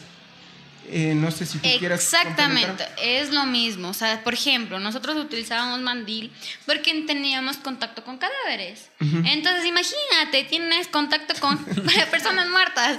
Entonces, lo que haces es como que, bueno, ya tuve la práctica, me puse los guantes, lo que tengo que hacer es sacarme porque eso me protege a mí. A, pesar de que no- cuando nosotros éramos estudiantes no teníamos scrubs, que es el uniforme que va por debajo del mandil lo único que tenías es mandil, ¿no? Entonces ah, usabas el mandil como protección. Entonces, obviamente tienes que tener en cuenta, imagínate cuántas bacterias tienes. Lo que haces es como que me saco, guardo, sé que tengo que ir a la vale, me lavo las manos y es para que las bacterias que yo manejo no sean eh, transmitidas a otras. Ahora, si voy así en el bus, imagínate, son cosas, mm, había muertos con formol de años, de años, y aún así lo usan. Sí, entonces yo creo que depende de, de la conciencia de cada uno, porque uno yo digo, ah, bueno, si voy a mi casa y en mi casa tengo a mi abuelita, tengo a mis sobrinos, tengo yo que sea mi hermana, no voy a ir con, con todo contaminada, llegaré primero a bañarme. Claro, Claro. llegan a la casa y se quitan ya. Pero en el bus sí están ahí con el mandil. Faranduleando. Exactamente. Uh, No, al menos yo, yo siempre he estado en contra de eso. Sí, al menos personalmente yo he estado en desacuerdo y al menos yo nunca he hecho eso. Y tú, tú, tú mencionabas, eh, no sé, traías a colación algo muy interesante eh, en los estudiantes de medicina que deben de, de tratar con cadáveres. Eh, no sé, quiero que me desarrolles un poquito este, este, este tema, o sea, me parece full curioso. Eh, Quizás tuviste alguna experiencia paranormal, eh, te En el daba anfiteatro. miedo, en el com- eh, exacto, al comienzo, o sea, como estudiante, o sea, te daba miedo este, a ti o a, o a tus compañeros, no sé. Eh, verás, esto del trato de con cadáveres, lamentablemente, actualmente ya no se hace. Sí, solo tuvimos, eh, no sé si decir el placer de hacerlo los, Ah. an- los, los estudiantes que ya nos graduamos hace años, o sea que entramos en, en a primer semestre muchos años antes. Ahora actualmente lo que se hace es todo digital, ya no tienen contacto con ningún tipo, Pero ya no está ahora por autorizado. este, por este bicho que existe. o- No, antes, mucho ya- antes de eso. No, de hecho, dejaron- mi justo cuando yo estaba ingresando como que a, segundo semestre y al- eh, lo- la última promoción que utilizó cadáveres en sí fue dos promociones más después de mí y ya nunca más se volvieron a utilizar. y- dale, dale, sí. Entonces ahora lo que yo sé es que la, todas las universidades tienen como que un, como le dicen, anatomach, en donde ellos utilizan Es un software. eh, Exactamente, como que un, el cuerpo humano, pero digital. Y se aprenden así. Pero en mi caso, eh, yo tuve mucha suerte. Yo tuve una paciente en la que ella en verdad quería donar su cuerpo a la ciencia. Entonces ella hizo todos los papeles legales, todos los papeles legales. Entonces se acercó al, yo que sé, el director de carrera y le dijo, ¿sabe qué? Yo cuando me muera quiero donar mi cuerpo a la ciencia. Entonces, ¿cuál es el procedimiento? Y obviamente le orientaron. Nosotros pensamos que esta paciente se iba a morir, yo qué sé, si era una paciente joven, no más de 56 años. Entonces dijimos, bueno, obviamente el cuerpo vendrá, yo que sé, en unos 20 años o algo, o medio promedio. No, se suicidó. Entonces prácticamente ya eh, tenía todo fríamente calculado. Entonces sabía cuándo se iba a suicidar, porque cuando ella se suicidó tenía hasta las uñas pintadas, o sea, tenía todo arreglado cuándo se iba a suicidar, este, cuando ella se suicide, el cuerpo legalmente pertenecía a mi facultad, todo, todo, todo, todo. Entonces nosotros justo vivimos en ese, en ese punto en el que, bueno, tenemos un cuerpo que nos pertenece. Entonces mi paralelo sí tuvo la experiencia de tener Pero un- gracias, o sea, fue de. de- por ella. Ajá. Entonces, como Si no- nos estás viendo en el más allá, saludos. obviamente. So- Entonces, lo que hizo mi profesor dijo, bueno, tengo un cuerpo, hay que aprovecharlo con los estudiantes. Entonces, de todos los estudiantes que nosotros teníamos, tenían unos cuerpos con formol, obviamente ya parecían caucho. Nosotros teníamos uno como que recién se había muerto, fresquito. Y era un cuerpo sano, porque ella no se murió por ninguna enfermedad, porque hombre, muchos se mueren por cáncer, alguna cosa. Tenía un problema psiquiátrico, seguramente. Probablemente la depresión le llevó. ¿Sí? Entonces, nosotros teníamos un cuerpo, era un cuerpo humano precioso. O sea, era como que nosotros ahí aprovechamos lo mejor. Porque era como que, es como cuando tú entras a una cirugía, ves tal cual. No había, en cambio que los cuerpos que son con formol no puede hacer eso, ya están hecho palo, ya están hecho caucho, ya no se ve nada, todo es café, huele feo. ¿Y qué Entonces, tal, no. qué tal, qué tal tu primer día? O sea, llegar a estos anfiteatros, no sé, y, y ahí los, los olores, o sea, el- Yo creo que la primera experiencia no puedes ir a todos te pasan súper bien. No, es como que una experiencia nueva. Y obviamente tengo que recalcar que no solo tienes experiencia con un muerto, hay otras cosas. Por ejemplo, nos decían practicar con ojos de vaca, con corazones de chancho, con fetos muertos. Entonces creo que ya es como que vas como que de a pasito, de a pasito, de a pasito. Pero obviamente ver un cuerpo muerto es como que, chuta, si te llega el como que impacto. así. el impacto. Pero luego yo creo que ya es algo como que lo tomas normal. Y, y yo sé, y eso hay que entender, porque obviamente tú ya estás acostumbrado a ver, sí, desde segundo semestre ya estás eh, acostumbrado a ver a los muertos. Cuando llegas al hospital es como que, bueno, ya, para eso me criaron. O sea, esto es mi vida, yo hice esto. Entonces, probablemente eso es lo que nos, nos acostumbran a prácticamente estar preparados para eso. La verdad es que cuando a mí me pasó, sí, al inicio era como que mm, me daba un pesar de que, ay, ¿por qué se moriría? o alguna cosa. Pero luego ya tanto, pues, y sí, es verdad.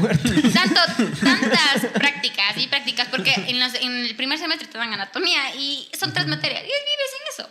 Entonces es como que luego ya dices, bueno, ya, en la esquina te sientes a comer. Es como que, ya, ya fue. Entonces como que lo interiorizas, se hace como que se normaliza, algo como que fuera algo tan, tan normal, y ya, lo pasa. Pero es un proceso.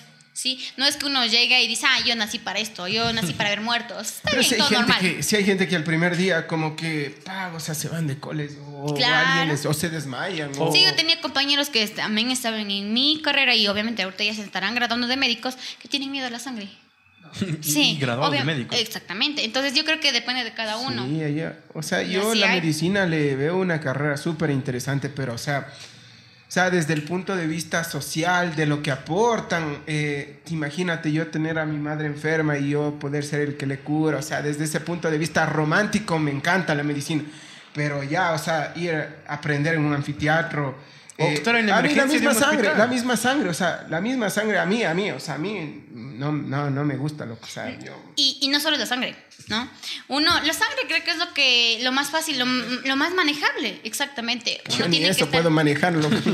Exactamente. Entonces, como tú dices, sí, es verdad, es muy bonita esa parte humana en la que dices, sí, yo le... Sí, y la de hecho, esto es lo que. Que yo he hecho este año de rural. Es como que estar pendiente de la familia, pendiente de, a ver, a mi hermana, vamos a ver esto, hacer- o sea, ver las alternativas. Pero en la realidad de un médico es que tiene que estar preparado para oler lo peor que ha leído en su vida hasta tener que hacer cosas que tal vez uno ni a uno se lo hace. Es como que tener que hacer un tacto, es como que algo medio...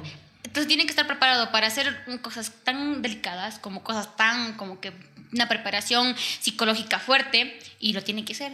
Porque el paciente no va a decir, ay, sí, Doc, ¿usted está, pre- está, pre- está preparado para hacer esto? ¿Quiere hacerlo? No, es que tienes que hacerlo. Ese es tu trabajo. Entonces sí, yo creo que también es bastante, o sea, todo ese proceso que se pasa con, de estar en experiencia de con una, con otra cosa, si al inicio es como que, mm, obviamente uno sale del colegio y es como que, huevito, no sabe nada de la vida real, no sabe nada, pero luego dice, no, pues, ¿Qué esta es? la realidad. Sí, si yo no puedo aguantar un ojo de vaca ahí medio sacado, ¿cómo voy a No, no, aguantar no, un parto? No es eso lo. Claro. Ex- exacto, ahí Ajá, no, es, no, yo creo eso. que ahí es el punto en el que dicen, no, se, se abren de la carrera y dicen, no, esto no es lo mío, mejor me abro. Bueno, está bien, porque tal vez ese es el proceso que ellos necesitaban pasar y decir, no, no puedo, no, necesito, esto no es mi carrera, necesito otra. Pero hay otros pacientes que dicen, no, ¿sabes qué? Sí, yo puedo, sí, esto es mío. Por ejemplo, a mí nunca, jamás en la vida ha habido nada en que diga, ay, no, qué asco, no, véngase, lo que tenga que venir, venga, como venga, lo que sea. Entonces, yo creo que también depende bastante de cuánto uno está preparado para, para la vida. O sea, es decir, yo quiero esto, no me importa lo que, cuánto sangre, no me importa lo que huela, no importa si es que ya mismo me vomito, bueno, yo quiero esto. ¿sí? hay, hay experiencias así tan bonitas como tal vez recibir nuestro primer parto, nuestro primer bebé, como experiencias bien fuertes, como decir, ay, tengo que... Mi primer muerto. Exactamente. Yo creo que eso es algo importante, porque uno como eh, estudiante de medicina y como médico nunca se va a olvidar su primer parto ni su primer muerto. Jamás. Exacto. Uno, por ejemplo, en mi experiencia, cuando tuve mi primer parto por, con era interna, la verdad me daba, era el primer hijo de la familia que yo atendí. El, el, el papá lloró. Yo me sentaba al lado y decía, qué hermoso, porque el papá era un muy buen papá y se sentó al lado de la mamá y le daba ánimos de que obviamente en el parto todo súper bien. Entonces me da ganas como hasta de llorar, me daba tanta como que ternura ver eso. Obviamente el otro lado de la moneda es como que cualquier rato en el hospital te digan, ¿sabe qué? Se murió. Entonces aún aunque nunca se olvida de esos momentos, pero creo que como en la siguiente vez que te pase lo mismo, por ejemplo, se muere, es como que bueno, es parte de la vida. Lo que no pasa con el resto de personas, como que dicen, ¿por qué son tan inhumanos? No, es que uno dice, ya, en serio, esto es algo natural, es un proceso y tú tienes que obviamente adaptarte. Entonces, imagínate que tú, siendo médico, tengas que ver muertos y todos los días te pongas a llorar porque se le murió uno. ¿Qué tipo de médico? Entonces, lamentablemente uno tiene que hacer como que fuerte el corazón y decir, sí, sabes que lamentablemente es mi trabajo, no es que sea inhumano, pero bueno, así es. Esto es parte de la vida. Claro. Bueno, Majito, vamos de, eh, con otro tema así mismo controversial. ¿Cómo te fue a ti en la etapa de, de, COVID, eh, justo en plena pandemia, y estar lidiando con esta enfermedad que al principio no se sabía nada, y, en primera línea, y saber que, que, tú también tienes familia, casa, y puedes llevar un virus que no se conocía nada a nivel mundial a, a, a tus seres queridos? No voy a mentir, todo este proceso no puedo decir que haya sido difícil para mí. Yo creo que fue difícil, difícil para todos los médicos saber que mm, este es un virus en el que prácticamente no se tiene mucha información, sí, que está matando a la gente, es algo complicado, porque lamentablemente los que primero tienen contacto son los médicos. El paciente se puede contagiar, pero el que tiene grapot, está diciendo, pareciera que es COVID, es el médico. Y lamentablemente se olvida el mascarilla. Entonces, es ese miedo de que sí, lamentablemente tengo que ver, y eso me pasó a mí, la única persona que veía respiratorios, porque en el lugar donde trabajo nos obligaban a, tener ocho horas seguidas, eh, solo viendo respiratorios, y tienes que tomar en cuenta que en esos respiratorios muchos fueran COVID y COVID positivos confirmados. Es tener esa sensación de que ojalá no me contagien nunca y no lleve la infección a mi casa. Entonces sí, fue un impacto muy fuerte, pero yo creo que el beneficio, o mejor dicho, lo, lo importante del médico es actualizarse porque así mismo, como no se sabía nada al inicio, mm, después fue una novedad, empezaron a salir muchos artículos de que el COVID es esto, los signos, los síntomas, el tiempo de incubación, el tratamiento. Entonces yo creo que los médicos que se mantienen actualizados son los mejores médicos, ¿sí? Porque hasta la actualidad puede haber médicos que siguen mandando ivermectina. ¿Sí? Y no saben que no tiene ningún efecto. Entonces es como que, simplemente es como que, bueno, en, en el médico que estamos es como que el médico que más cosas manda es el mejor médico. Sí, como a mí me mandaron tres antibióticos, a pesar de que saben que es un virus, es el mejor médico. Como obviamente yo sé que... Como yo sé obviamente que eh, como el que manda medicina es buen médico. Entonces, hay que cambiar ese tipo de conocimiento, porque no estamos haciendo bien eso. Entonces, yo creo que el COVID es fue una patología de actualización, de saber que sí, tal vez al inicio tratamos así, porque nadie sabía y nadie es culpable, pero si hay un artículo que está balizado y tiene muy buena evidencia científica, hay que decirlo, no, hay que cambiar la pauta. ¿Sí? El COVID no se trata así, el COVID se divide de tal forma, hay que, hay que quitar este tipo de tratamientos, hay que implementar esto. Entonces yo creo que sí, esto fue, creo que para todos los médicos, en mi caso, como yo ingresaba como real, todos tenemos miedo. Sí, porque había médicos que tenían, no, es que si me contagio a mis papitos. o sea, sí, uno obviamente entiende eso porque uno nunca quisiera ser la fuente de infección del papá. Sí, y peor si el papá llega a complicarse o a morir. Pero uno dice, bueno, ¿para qué, para qué estudió? Lamentablemente, este momento es el mío, yo soy médico. No hay ninguno, no puedo decir, es que yo tengo miedo que haga ese trabajo un, un abogado. No se puede. ¿Para qué, para qué estudiaste? Lamentablemente ese es tu trabajo. Nadie te prepara, nadie te preparó para una pandemia. Ningún país está preparado para la pandemia, pero nos toca. Pero importante lo que tú mencionas del estrés. Pero, ¿qué, ¿Qué opinas tú de estos dos médicos que se suicidaron precisamente en Quito por este tema del COVID? Sí, lo que pasa es que al médico lo ven como que obviamente él puede todo, lo hace todo, pero una parte bien importante que no solo al médico, sino al estudiante de medicina, que se les olvida a todos, porque son muy pocas las personas que tienen en cuenta, es el ámbito de salud mental. Y tal vez no sea un tema que solo sea para el estudiante de medicina. Yo creo que en todas las carreras este aspecto eh, ha sido bien olvidado. Y así no tengan carrera la salud mental a todas las personas. Es, Es exactamente. Entonces, si tú tienes una muy buena salud mental, olvídate que vas a tener problemas. Obviamente es como que tú sabes cómo poder, la inteligencia emocional que tengas es, está bien cimentada y tú vas a poder seguir. Pero nadie te pregunta, ¿te sientes bien? Si necesitas ayuda. Sí, muy, muy, muy pocos son los que dicen, no, sabes que necesito un psicólogo. Ahí hay que tomarlo en cuenta. Incluso en la vida personal, ¿quién es valiente para decir, mami, sabes qué? Creo que en verdad me estoy sintiendo muy mal, necesito un psicólogo? Casi nadie. Claro. Entonces, los psicólogos que deberían ser los que mayor protagonismo tengan, no, no están teniendo, porque no porque ellos no quieran, porque cualquier psicólogo puede trabajar y hay muchos psicólogos, es porque la persona siente que la, la, la salud es solo física, solo física, literal, pero no se dan cuenta que hay una parte muy importante que es la salud mental y ahí entran ellos. Y no aceptamos, como seres humanos no aceptamos que necesitamos ayuda.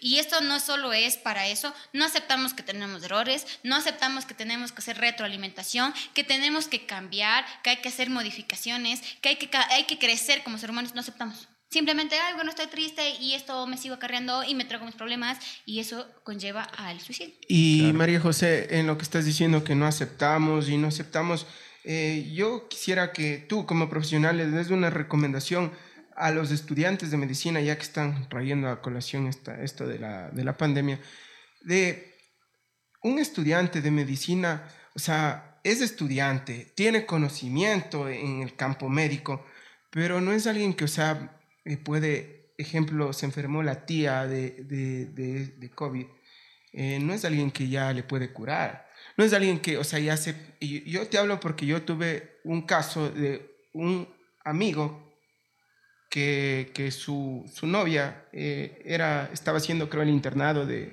de medicina. Y yo me imagino que en el internado recién son eh, tus primeros chuta, Pasos. ni pasos, loco, estás gateando para, para querer alcanzar. Todavía creo que con el internado todavía ni te gradúas de médico. No. Entonces, tú ya como interno, querer, o sea, curarle a tu tío por más amor que tengas, o sea, pana, tú sabes. Pero como sabes, o sea, recomienda a alguien que aparte que sepa tenga la experiencia. Yo sé que es un virus nuevo y todo, pero ya hay gente que esto lleva casi dos años, que ya ha tenido su, su lapsus, o sea, su- sus experiencias, ha tenido pacientes curados, tendrán sus muertos, pero ya tiene más experiencia que tú, que recién ahorita estás en medio internado. Ya, sí, lo que tú acabas de mencionar no solo pasa en el COVID, ¿sí? Claro. Esto también es, así como lo de las farmacias, es otro problema público. Los médicos lo que queremos es acaparar a mis pacientes. Yo, yo quiero acaparar a mis pacientes, es que yo soy la única que sé. Entonces yo creo que, y esto sí es algo que es muy puntual, hay que ser bastante valiente y hay que ser bastante profesional para aceptar los límites de uno. Exacto. Ya. Si yo soy médico general, soy médico general, pero yo, mi, mi nivel de conocimiento, nivel de experiencia o nivel de, de información que yo manejo, nunca jamás se va a poder comparar con un médico, que, y es lo que siempre les digo a mis pacientes. El médico es verdad, estudia sus 12 semestres o hace un año de rural, pero yo no puedo comparar todo este tiempo con un médico especialista que estudió solo cuatro años para ver simplemente corazón o simplemente pulmones. Entonces yo que siempre lo que recomiendo le digo, a ver, usted tiene una patología, perfecto, venga. Usted quiere hacerse los controles con mucho gusto, no importa, venga para acá. Pero, ¿cuál es su responsabilidad como paciente? Es visitar una vez, por lo menos una vez al año, al jefe de su patología. Si, por ejemplo, la paciente tiene hipo- hipotiroidismo, digo, yo soy médico general, yo le puedo ayudar haciendo los controles, yo le puedo hacer los exámenes, yo le puedo dar la medicación, yo le puedo ver, ver lo que es nutrición, yo le puedo ver absolutamente todo eso. Pero mi nivel de conocimiento nunca se va a comparar con un médico que estudió solo cuatro años para ver hipotiroidismo. ¿Sí? Entonces yo creo que eso nos falta a muchos. Es de esa pequeña, eh, no sé si decir humildad o tal vez conciencia de decir, sabe que yo, sí bien, soy médico general, sí puedo tratar COVID, pero lo que nosotros, lo que siempre he recomendado, y es lo que a mí me pasó por experiencia. Es verdad, yo le traté, yo le verifiqué, yo le vi a mi abuelita, pero ¿qué? Le dije, no, mami, no es por nada. Pero aquí el especialista que estudió cuatro años para ver solo pulmones es el neumólogo. Lo siento mucho, por mucho, muy médico familiar que sea, por muy médico general que sea, lamentablemente aquí el especialista, zapatero a su zapato, el neumólogo. ¿Sí? Entonces, ¿cuál es la diferencia? Entonces, lo que, lo que uno hace saber, si sabe qué señora, hay que hacer esto, hay diferentes tipos de COVID, usted tiene que hacerse, eh, tiene que tomar en cuenta cuáles son los signos de alarma, recuerde, se hace así el aislamiento, mire, no necesite tratamiento hasta tal, hasta tal punto de COVID. Lamentablemente, hay muchos pacientes que no entienden eso y lo que ellos creen es que, bueno, el que me da más, más antibióticos es el mejor, entonces ahí es la falla, ¿sí? Porque especialmente en el COVID, mucho depende del paciente. Entonces, si nosotros como médicos no detectamos que mi paciente en vez de mejorar o en vez de tener un seguimiento con un paciente leve o moderado, se está complicando, fallamos. Decir, no, ese es el momento, no, no está siguiendo bien. Neumólogo, internación, ese es el punto. El, médico no solo está como para tratar o decir, sino como para identificar esos momentos en los que necesita un médico más. Sí. Una ayuda más o simplemente otro tipo de desenlace para el paciente. Y después, después ya de, de, lo que tú cuentas, eh, de acercarse al neumólogo, eh, porque es necesario. En un comienzo, en esta pandemia, lo que más afectaba eh, este virus era a los pulmones. pero posteriormente se vio que afectaban a los músculos, que afectaban a un sinnúmero de cosas, o sea, al sistema nervioso. Y, bueno, yo, yo la verdad no me quiero adentrar a este punto y, y, ya para así culminar este tema de, de, la pandemia, quiero que un poquito, eh, María José, me cuentes acerca de, o sea, hay muchas vacunas actualmente. Eh, desde algún punto de vista técnico, eh, ¿tú piensas que existe algún tipo de vacuna que sea la mejor? O, o, lo mejor, en primer lugar, es vacunarse, sea con cualquier tipo de vacuna? Y, y, también ese mito que, que, la gente, bueno, tal vez por la mucha desinformación que hay, que, que, dice, no, que me van a poner un chip, que no te vacunes. Y, hay, y que, hay, que, que, hay gente que está en esa onda de que no se vacune. Y cuando vemos que a veces eh, pasamos momentos durísimos que no había camas para en UCIs. Que y hay mucha gente también que dice, yo no me quiero vacunar. Y yo hablo porque hay tías que nos dicen, yo no me quiero vacunar porque el vecino de acá se vacunó y se murió. No sé.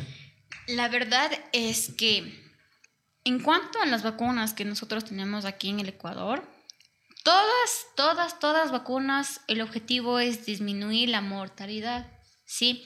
¿Qué quiere decir esto? Es que si yo me contagio, ya, exactamente, yo corro menos riesgo de morir. Ya, todas, absolutamente todas, ¿sí? Sin importar si es Pfizer, si es Sinovac, no, no importa. Ese es el objetivo de la vacuna. Y no solo de la vacuna del COVID, de todas las vacunas, ¿sí? ¿Ya?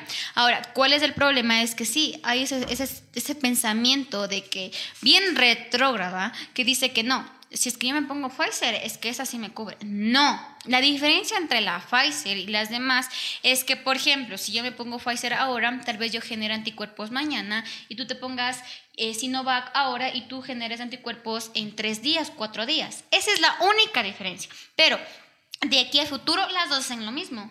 Los Pero sí, sí hay un mito que dicen como que, que la Pfizer es la mejor, ¿no? Esta es la diferencia entre la Pfizer y las demás. Que ella eh, genera un poquito más rápido anticuerpos. Sí, sí es verdad. No hay que hacérselo ciego, sí es verdad.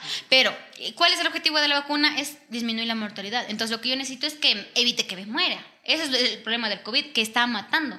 Entonces, a la final, si te pongas así Sinovac, te pongas Pfizer, el punto o el endpoint es que no te mueras, sí, las dos cumplen su función y las diferencias entre las vacunas que existen de una dosis con las de dos dosis. Sí, ahora sí, sí sería muy bueno que el Ecuador disponga de una dosis. ¿Por qué? Porque literal, simplemente te ponen una dosis, chao. Ahora no tenemos eh, prácticamente los insumos económicos para poder adquirirlas, como hacen en Estados Unidos. Tú entras y colocación. Ya, un En carnet Estados Unidos te, da- te están dando incentivos para que te vacunes. Exactamente, Claro. pero nosotros no tenemos esa posibilidad. Hay que entender que nosotros todavía estamos bien atrasados y lo que nosotros hacemos es trabajar con lo que tenemos y lo que tenemos es eh, Y de complementando eh, lo que te decía, eh, en mi caso, ¿no? Que te dije. eh, existe un, un familiar que dice que no se quiere vacunar porque el vecino se murió vacunándose, después de vacunarse. ¿Qué- qué- o sea, puede pasar desde un punto de vista técnico. ¿Existe algún riesgo? No sé, quizás estuvo, está con el virus contagiado y, y le vacunaron. O sea, existe o- una posibilidad o tenía de que de una alergia, mueras? quizás. Verá, el problema es que cuando nosotros nos vamos a vacunar, les preguntan si tienen alguna enfermedad eh, eh, previa, si tiene síntomas respiratorios. Ahora, ¿qué es lo que pasa? Es que muchas veces los pacientes pueden tener COVID y no sienten nada todavía. Ujú. Sí, entonces sí, sí se puede morir, es verdad, pero el riesgo el, o el porcentaje que de por sí, si una persona se pone la vacuna estando sana, es muy bajo, es demasiado bajo. La verdad es que la O vacuna sea, es... y mucha gente creo que miente, ¿no? O sea, miente al caso de, de que te hacen las preguntas previas, eh, mientes. Eh, no sé, No. O, o quizás dices, no, tienes alergia a tal, no, pu- pues un tal día ya recibí la vacuna y al siguiente día, después de unos días, te mueres.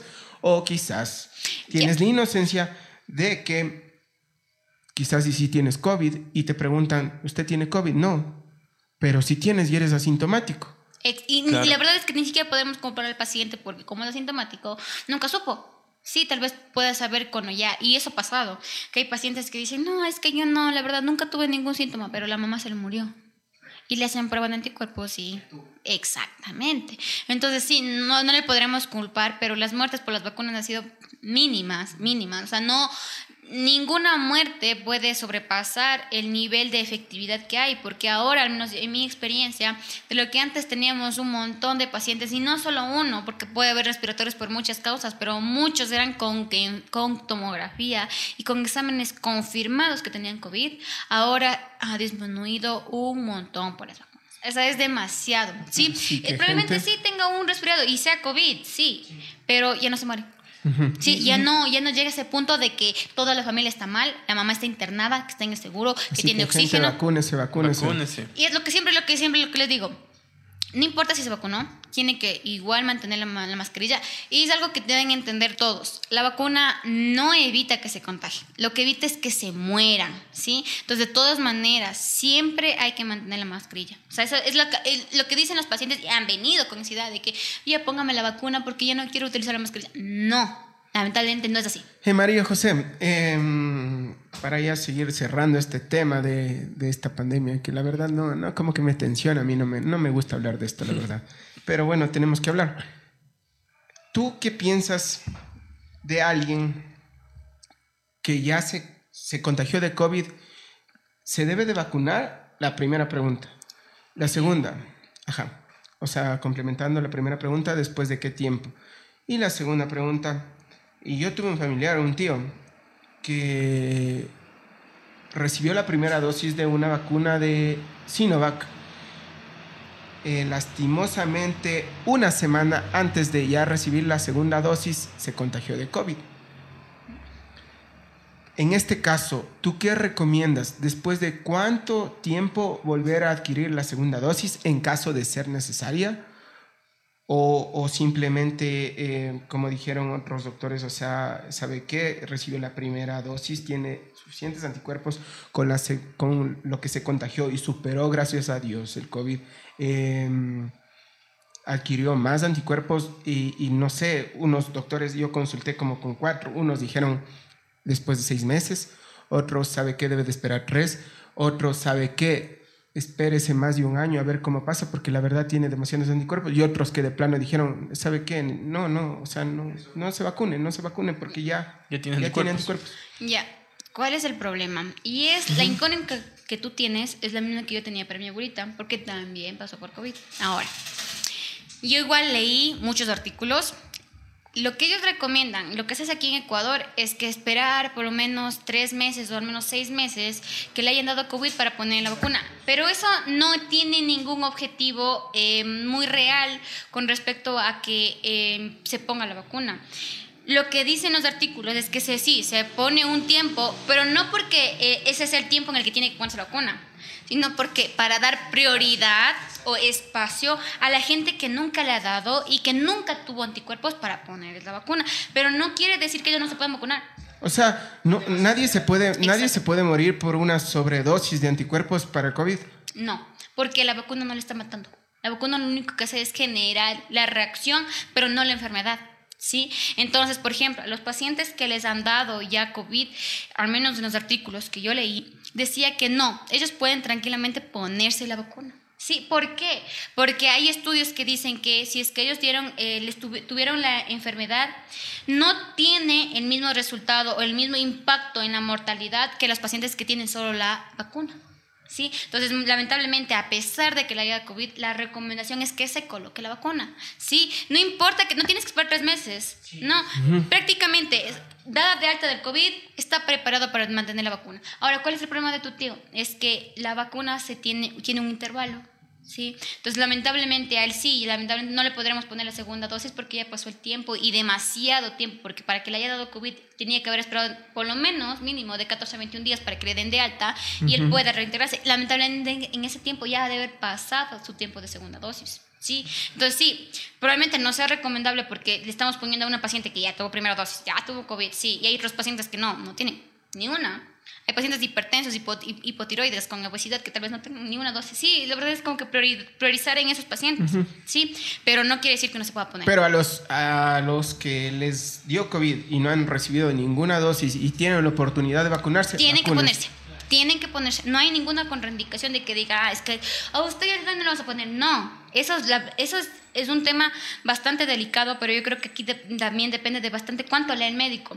Yo Sí, existe bastante Claro. ignorancia. La verdad es que en la Tengo que medicina decir, es... pero en, en, en, en el propio Ministerio de Salud existe bastante ignorancia porque yo, yo llamé, existe un número de call center.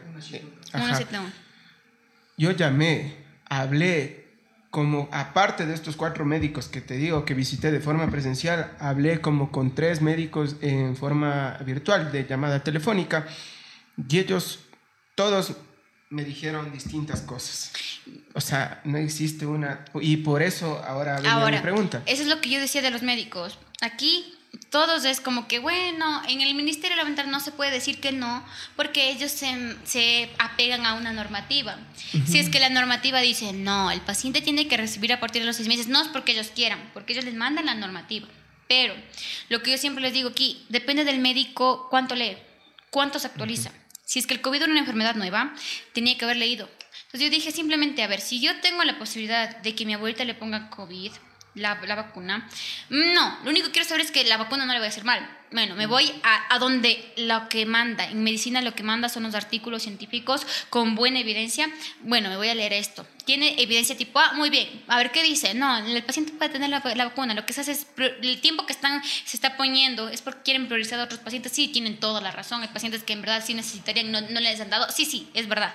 Pero a que mi abuelita no se pueda poner, Jamás. No, no hay artículo en que diga, no, es que un paciente que le dio COVID está contraindicado que se vacune. Jamás. Y es por eso Así que es. Estados Unidos lo que hace es no importar si le dio o no le dio, entra vacuna. Entra vac- o ellos hacen el, el pestizaje, no, si le dio recién, no, no le pongamos. No, entra usted, entra y ahí está, con la vacuna lista y el certificado listo para poner. Este tema del COVID es algo demasiado extenso que la verdad podríamos hacer un podcast, podcast entero hablando solo solo, de esto y, y no terminaríamos la verdad.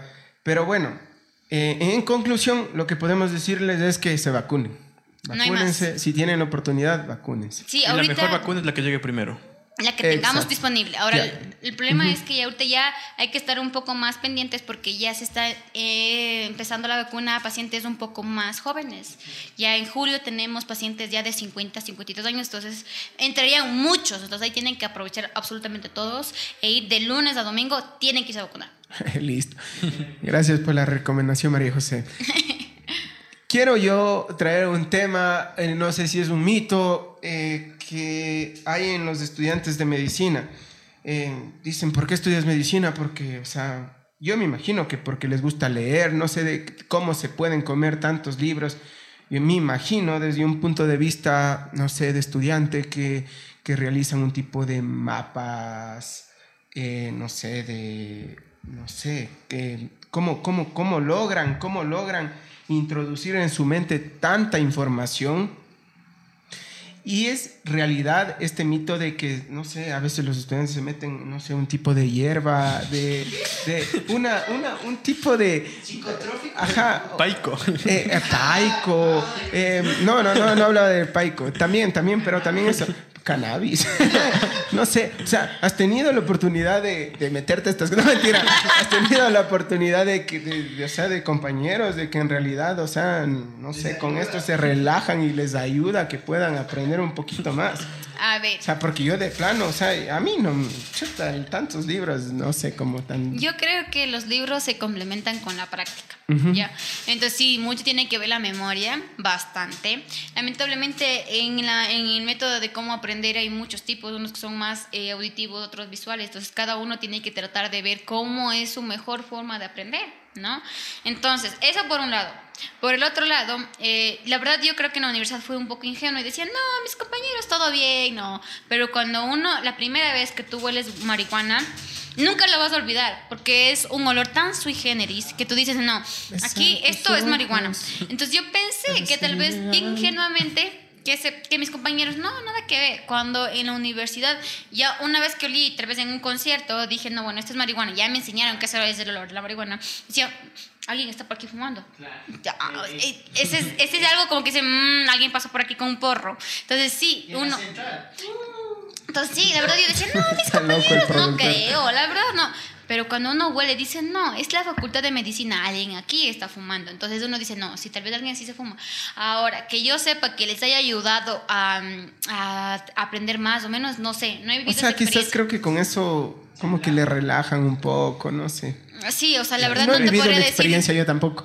Pero eh, Feli decía algo de, de Paico. ¿eh? ¿El Paico les puedes explicar? No sé, la verdad, la verdad no tenido ninguna experiencia con eso o compañeros, con, por lo que sí he escuchado es que había pas- eh, pastillas que se tomaban para no quedarse dormidos. Embarazadas. También. no, había pastillas que era como que les mantenía despiertos porque había momentos, por ejemplo, en, en tiempo de exámenes que no, eh, la verdad, no sé cómo se organizan las otras universidades, pero la central era tres, tres exámenes finales en un mismo día. Entonces era complicadísimo, entonces había gente que sí, se metía pastillas, compraba y se metía pastillas para no quedarse dormida. Entonces yo sé, pero nunca a saber cuáles eran o a tal vez tratar de hacer eso. No, la verdad yo simplemente... ¿Tú sabes, Feli, de qué se trata el Paico? No, no, la verdad es No, solo... no, o sea, yo sí he oído, pero, o Eh, sea, yo no sé si es una hierba, no sé si es un polvo, hasta en el no sé colegio, si- así cuando alguien no, no- como que no estudiaba, siempre "Eh, irás a oler paico.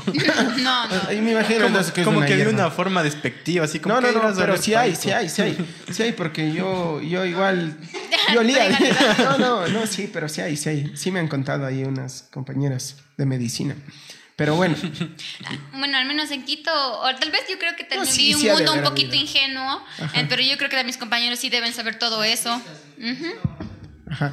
Eh, bueno eh, avanzando ya en tus semestres, me imagino que ya, ya de una vez que ya terminaste la universidad, surgió esto del, del internado. Quiero que me cuentes un poquito acerca de eso. Es el internado, tu primer día de internado es igual a estas series, como decía eh, Grey's Anatomy. Anatomía de Grey o, o Good Doctor. Good Doctor. Yo creo que el que más se acerca es No he visto Good Good Doctor. No, Ah, yo creo que el más cerca es Good Doctor. Grey's Anatomy, la verdad, yo creo que tal vez tenga un, Mucha un mocería, porcentaje, un, un poco un porcentaje mínimo, tal vez sí, pero yo creo que no. Al menos como interno, nosotros somos como que la última ruedita del coche. Este, sí, tienes que hacer muchas cosas. eh, es como que tú, la verdad, eres la mano de obra barata del hospital. Tienes que hacer Este es mu- turnos. mucho tema administrativo. Muchísimo. O Es sea, como no te que incumben ahí como la, esa chinita que había en que se cogió al, al operador. Podría, sí, ha pasado. Y, Sí. pasará, porque ha habido videos de eso incluso en hospitales y todo. O sea, sí creo que es una parte de lo que es el internado y toda la vida médica, pero no creo que sea la gran parte como es en, las, en esas series. No, Pero no. sí existe esa, esa típica estudiante que llega y se apega con un cirujano. Claro, con sí, eso es de la vida real. No Sí. puedo, no podría decir no ingenuamente, no, no, es de la vida real. Sí, ha pasado porque lamentablemente en lo que es medicina es como que vives tan como que enfocado solo que es medicina y obviamente ¿cuál es tu medio? Medicina. Entonces si es que hay algún tipo de reunión con quien te reúnes, los médicos. Entonces, obviamente, eso es el... Es que es, que es muy poco probable que, por ejemplo, alguien de medicina diga, ah, sí, hagamos una reunión con los de jurisprudencia. Jamás, ¿no? Entonces, ¿cuál es tu medio? Medicina. Exactamente. Chao, jurisprudencia. Entonces, Damos chance a los, de- a los abogados. Nuestro, productor, nuestro entonces- productor estaba, para poner en contexto a los que nos están viendo, porque no van a saber ni de qué nos estamos riendo, eh, nuestro productor eh, eh, estudió jurisprudencia y aquí le estamos descolando porque ya está aquí ya poco imprudente. Está saltando. Entonces sí, yo creo que es el, el ámbito, ¿no? No es que digan, ay, es que todos no, pero es que lamentablemente a qué te pegas a ese ámbito y vives, eh, al menos de mi experiencia es vivir cada cuatro, cada cuarto día en turno, turno no solo de 24 veces en mi hospital era a veces de- hasta de 30 a 36 horas, sí, un turno súper pesado. Entonces, en ese tiempo, ¿a quién es la persona que tú tienes? Es todo el, el ámbito laboral. Sí, y por más que diga, aunque vos no digas, la persona con la que tú sales es con la que pasas con tiempo. Entonces sí, sí hay una parte de eso, no hay que decir que no, no hay que hacerse los ciegos, pero también no es que todo el tiempo pasan en eso, ¿sí? Hay, pa- y pasan muchas otras cosas más. Creo que eso, creo que es la mitad, mitad. De ahí, em, tú eh, tuviste la oportunidad ahí de- en los posturnos, de- en, en, esta, en estas eh, cuestiones de, no sé, de... Sí existe, o sea, esta, esta joda entre los, entre los internos, Internos. entre... Se, se mezcla. Sabes que yo estoy un poco psicoseado con esta serie, loco. Este, en los posturnos depende bastante del hospital en el que vayas, pero yo creo que no es mucho en los posturnos, sino más en las fiestas de reunión. Entonces, yo no era una de las internas que iba a todas las reuniones, la verdad no, porque mi, mi hospital era con un número muy escaso de Estaban internos. solo feos, dice. Pero eh, yo sé que en hospitales súper grandes, por ejemplo, yo que sé, HCAM o algún otro hospital grande como Gen Espejo, donde sí hay, se manejan internos, un gran número de internos, en, en mi hospital eran ocho de mi universidad, entonces eran poquitos. Entonces yo creo que ahí sí hay ese tipo de re- reuniones. ¿Y hacen las reuniones solo entre internos, eh, internos, Tratante, residentes? depende. Yo al menos que he Eh, pero escuchado- no sé. Todo. Lo que yo he escuchado es que muchas veces van los posgradistas, los internos. Entonces, probablemente hay un interno que haya organizado una, una reunión. Y ahí le cayeron todos. Aunque ella- él no haya querido, pero le cayeron los tratantes, le cayeron. O sea, es- depende. Mucho depende. Entonces, yo creo que eso es variable, pero no podría hacerme la ciega de que no, no existe, eso no. No, sí, pasa. Sí existe. y tú llegas ahí como médico eh, al internado, eh, estás aprendiendo y todo. ¿Y, ¿Y cómo es el punto de vista de un médico a un enfermero? O sea, ¿existe en realidad que le ven al enfermero, o sea, como que es, eres enfermero, eres Como que un de menos. escalón menos que mí? O, o, o sea, existe, existe esta cosa. O sea, yo, yo de plano sé que está mal, porque todos, o sea, cumplen un rol esencial en la medicina. Este, yo creo que ese es un punto en el que todos los médicos deberían entender, ¿sí? Una cosa es la carrera de medicina y obviamente te gradúas como médico y la otra como enfermera y obviamente te gradúas como enfermera, pero las dos son profesiones, ¿sí? Lo que yo este, entendería es que ambas trabajan en conjunto. ¿Sí? No es que la enfermera eh, o el enfermero es tu empleado o es tu chacha. O sabe ¿sí? más que, o sea, o no es que, que tú sabes más que el enfermero, porque quizás el enfermero sabe cosas que tú que- de ignoras. enfermería y obviamente de su carrera, obviamente va a haber enfermeras que sepan muchísimo en lo que es enfermería y tú digas, o sea, le dicen disculpe, o sea, usted sabe, ¿no? Claro. Pero obviamente habrá el médico en que sepa de lo que es su carrera, que es medicina y sepa mucho más. Sí, eh, eso pasa. Pero ¿cuál es el objetivo? Y lo que yo, una vez una residente me dijo, y creo que fue una de las mejores lecciones que me dieron en el internado, es que me dijo, no importa si alguien viene y sepa más o menos que tú, porque si es que alguien sabe más, así sea médico o enfermero, tú aprovechas. Y si sabe menos, tú le enseñas. Pero no porque tú quieras o tú sientas, ah, es que yo le enseño. No, es porque tú buscas el bien para el paciente. ¿Sí? Ah, Tal vez no sea el paciente ahora, pero ¿qué tal si el paciente algún rato fue tu hermano y es la persona que, que quedó con esa persona y sirve lo que tú le enseñaste? ¿Sí? Claro. Entonces, es una red de conexión, creo, porque, ejemplo, no puede que el paciente de él, pero ah, el alumno de él, del alumno de él, llega a ser el, el paciente de tu nieto en un futuro. O sea, es una conexión que, o sea, tú deberías de verle desde un punto de vista humano. Exactamente. Humano y de bien común. Un trabajo en equipo, exacto. Entonces yo no, yo no apoyo a ese- esa actitud que tengan los médicos de que, bueno, como es la enfermera, ella que me haga esto, me- no, no, no, no. Yo creo que es un trabajo en equipo de los dos, ¿sí? Y incluirse un poquito en el trabajo de saber, dicen qué hace o cómo se hace esto, no está mal. Porque si algún momento tú no estás con la enfermera, Necesitas hacer. la necesitas, a nadie, o sea, aunque no quieras, si tú en verdad quieres salvar a tu paciente, vas a necesitar, vea, dicen cómo era. Ya, entonces hay otra cosa que también me enseñaron en mi hospital, que en verdad era un hospital muy humano, era que las licenciadas, al igual que el médico, se necesitan respeto. Entonces, lamentablemente es como que aunque no quieras, te toca cepillarte con la enfermera, porque es como que le dicen, por favor, ayúdame con esto. Entonces, como ellas eran, tú eres interno, y ellas eran, obviamente ya son enfermeras graduadas, como que, ah, bueno, yo voy. Entonces, ellas son las que deciden si te hacen el favor o no. ¿Sí? Entonces, obviamente, cuando tú eres el médico, tú puedes tener, puedes ser médico. Pero si no te llevaste con esa enfermera y necesitas un favor y es la que te tiene que hacer, lamentablemente, qué pena. Sí, ¿no es cierto? Te toca aguantarte. Pero lamentablemente, o sea, ahí está la posibilidad del médico de decirle, dicen, vea, no sea malita, por favor, ayuda. Y sí, y la verdad, uno como interno logra muchas cosas llevándose solo con las enfermeras. María José, después del internado tú ya logras, eh, me imagino, te gradúas de médico y tienes que, ir a la rural. A la rural. Eh, quiero que me hables un poco de la jerarquización, de cómo logras tú obtener un, cupo, si se podría decir el término, en un lugar que tú quieres. Eh, que, o sea, ¿qué medios se dan? ¿Un examen? Sí, este, aquí en el Ecuador nosotros tenemos que rendir un examen que es lamentablemente no tan buen formulado, porque hay que decir que tiene muchas falencias, pero lamentablemente es el CASES. Entonces, primero, el primer requisito es que tú pases ese examen. ¿sí? Ahora actualmente sé que cada promoción cambia en el porcentaje o, o la validación con la que pases. Es depende, yo que sé, tal vez en una promoción se pasaba, se pasaba con 60 aciertos, tal vez en la siguiente sean 50 o la siguiente sean 80 o la siguiente sean 90. Entonces va cambiando mucho, depende de la promoción. Pero después de que tú pasas este examen, tú eh, validas los puntos que tú tienes. Entonces a ti te van categorizando por el número de puntos. Entonces... De acuerdo al examen. No, el examen solo es para que tú seas apto para, public para que te validen eh, que tú puedas dar el rol. Nada más.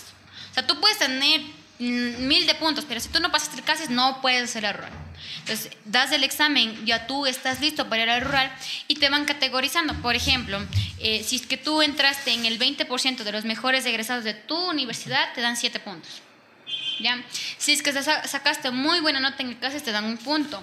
Si tienes hijos, te dan otro punto. Entonces tú al Y de ahí final... tengo entendido también si tienes familiares con enfermedades ¿Y tú eres el- el que le cuida? y Sí. eres- o sea, así no le cuiden, pueden decir que ya Porque debe de existir, ¿no? Eh, obviamente había- habrá gente que tal vez diga, ah, sí, tal vez, este, bueno, lo que necesito es solo un certificado que diga que yo le cuide, pero para que me den punto, como que yo le estoy cuidando a alguien que sea prioritario, lo hagan. Y de ahí ya tú entras eh, a la rural y, y me puedes decir un poquito las diferencias de ya entre ser interno y ya ser eh, residente. Claro. Médico, y eres médico en la rural. Obvio, Eh, ya es sí, médico. Sí, obviamente sí. O sea, después de que ya te ponen los puntos, dependiendo de que si tienes hijos, no tienes hijos, te casaste, no te casaste, bueno, te dan dando.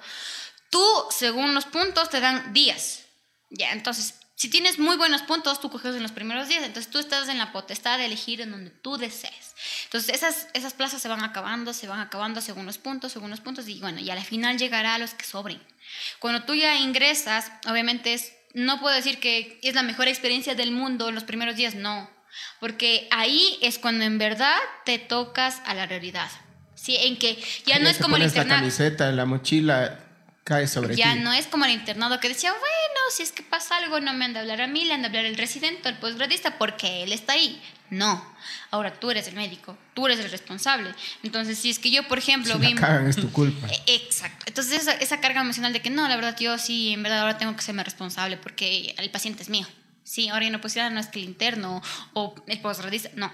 Ahora tú eres netamente responsable, tú eres médico. Entonces yo creo que no, puedo, no podría hablar por todos, pero yo creo que todos los que hemos pasado unos, los primeros días en las rurales como que nos coge eh, la verdadera eh, sensación en el que dice, yo en verdad seguí medicina, en verdad quiero esto, esta es la Recién realidad, ahí, la recién ahí. la. Entonces, sí, Es lamentablemente... que les cae el peso de la responsabilidad, Claro. creo, y ya es fregado ya. Exactamente, entonces Como sí, cuando ya te gradúas de profesional, o sea, y ya debes de, no De sé, trabajar. crear tu fuente de empleo, buscar un trabajo y dices, ahora sí, pues veamos de qué estoy hecho y ahora sí aprender.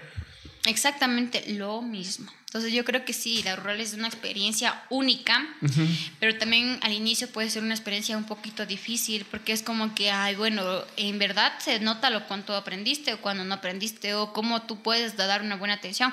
Y eso se nota, porque hay pacientes que dicen, no, es que yo le busco a tal doctora. Disculpe, disculpe. Tal doctora yo quiero. ¿Sí? Entonces uno se siente, cuando uno le busca, le dice, no, es que qué bien, ¿no? Que alguien le busque porque le gusta la atención. Y es muy frecuente que tal vez haya médicos que digan, no, es que quiero con tal doctora, y otros que ni siquiera pregunten. Entonces tú te pones a pensar, ¿qué tal si mi paciente que yo le dé la primera atención, ni siquiera le importe que yo le haya visto? Entonces uno ahí le gratifica que diga, no, es que yo quiero con la doctora y que me haga el seguimiento ella misma, sin importar cuál otro médico esté. Y a diferencia, eh, María José, de, de la, del internado, en la rural también se rota eh, o, o ya eres como que, eh, no sé, residente general. Eres el médico de, de ahí. Sí, eh, o sea, la verdad es que no, ahí, re- ahí tú no, no rotas, lo que bueno, en servicio sí, pero tú atiendes todo.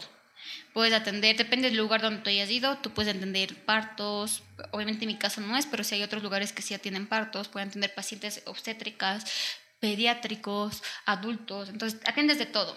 Lo único que sí se diferenció, pero esto fue por la del COVID, es que hay una parte de atención solo a consulta, una parte de atención tal vez a emergencias en donde se incluye tal vez curaciones, suturas, esas cosas, y otra que es solo respiratorios, ¿sí?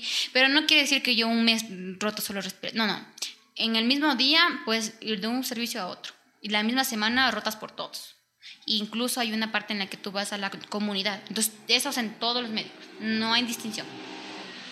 Chévere, Majito.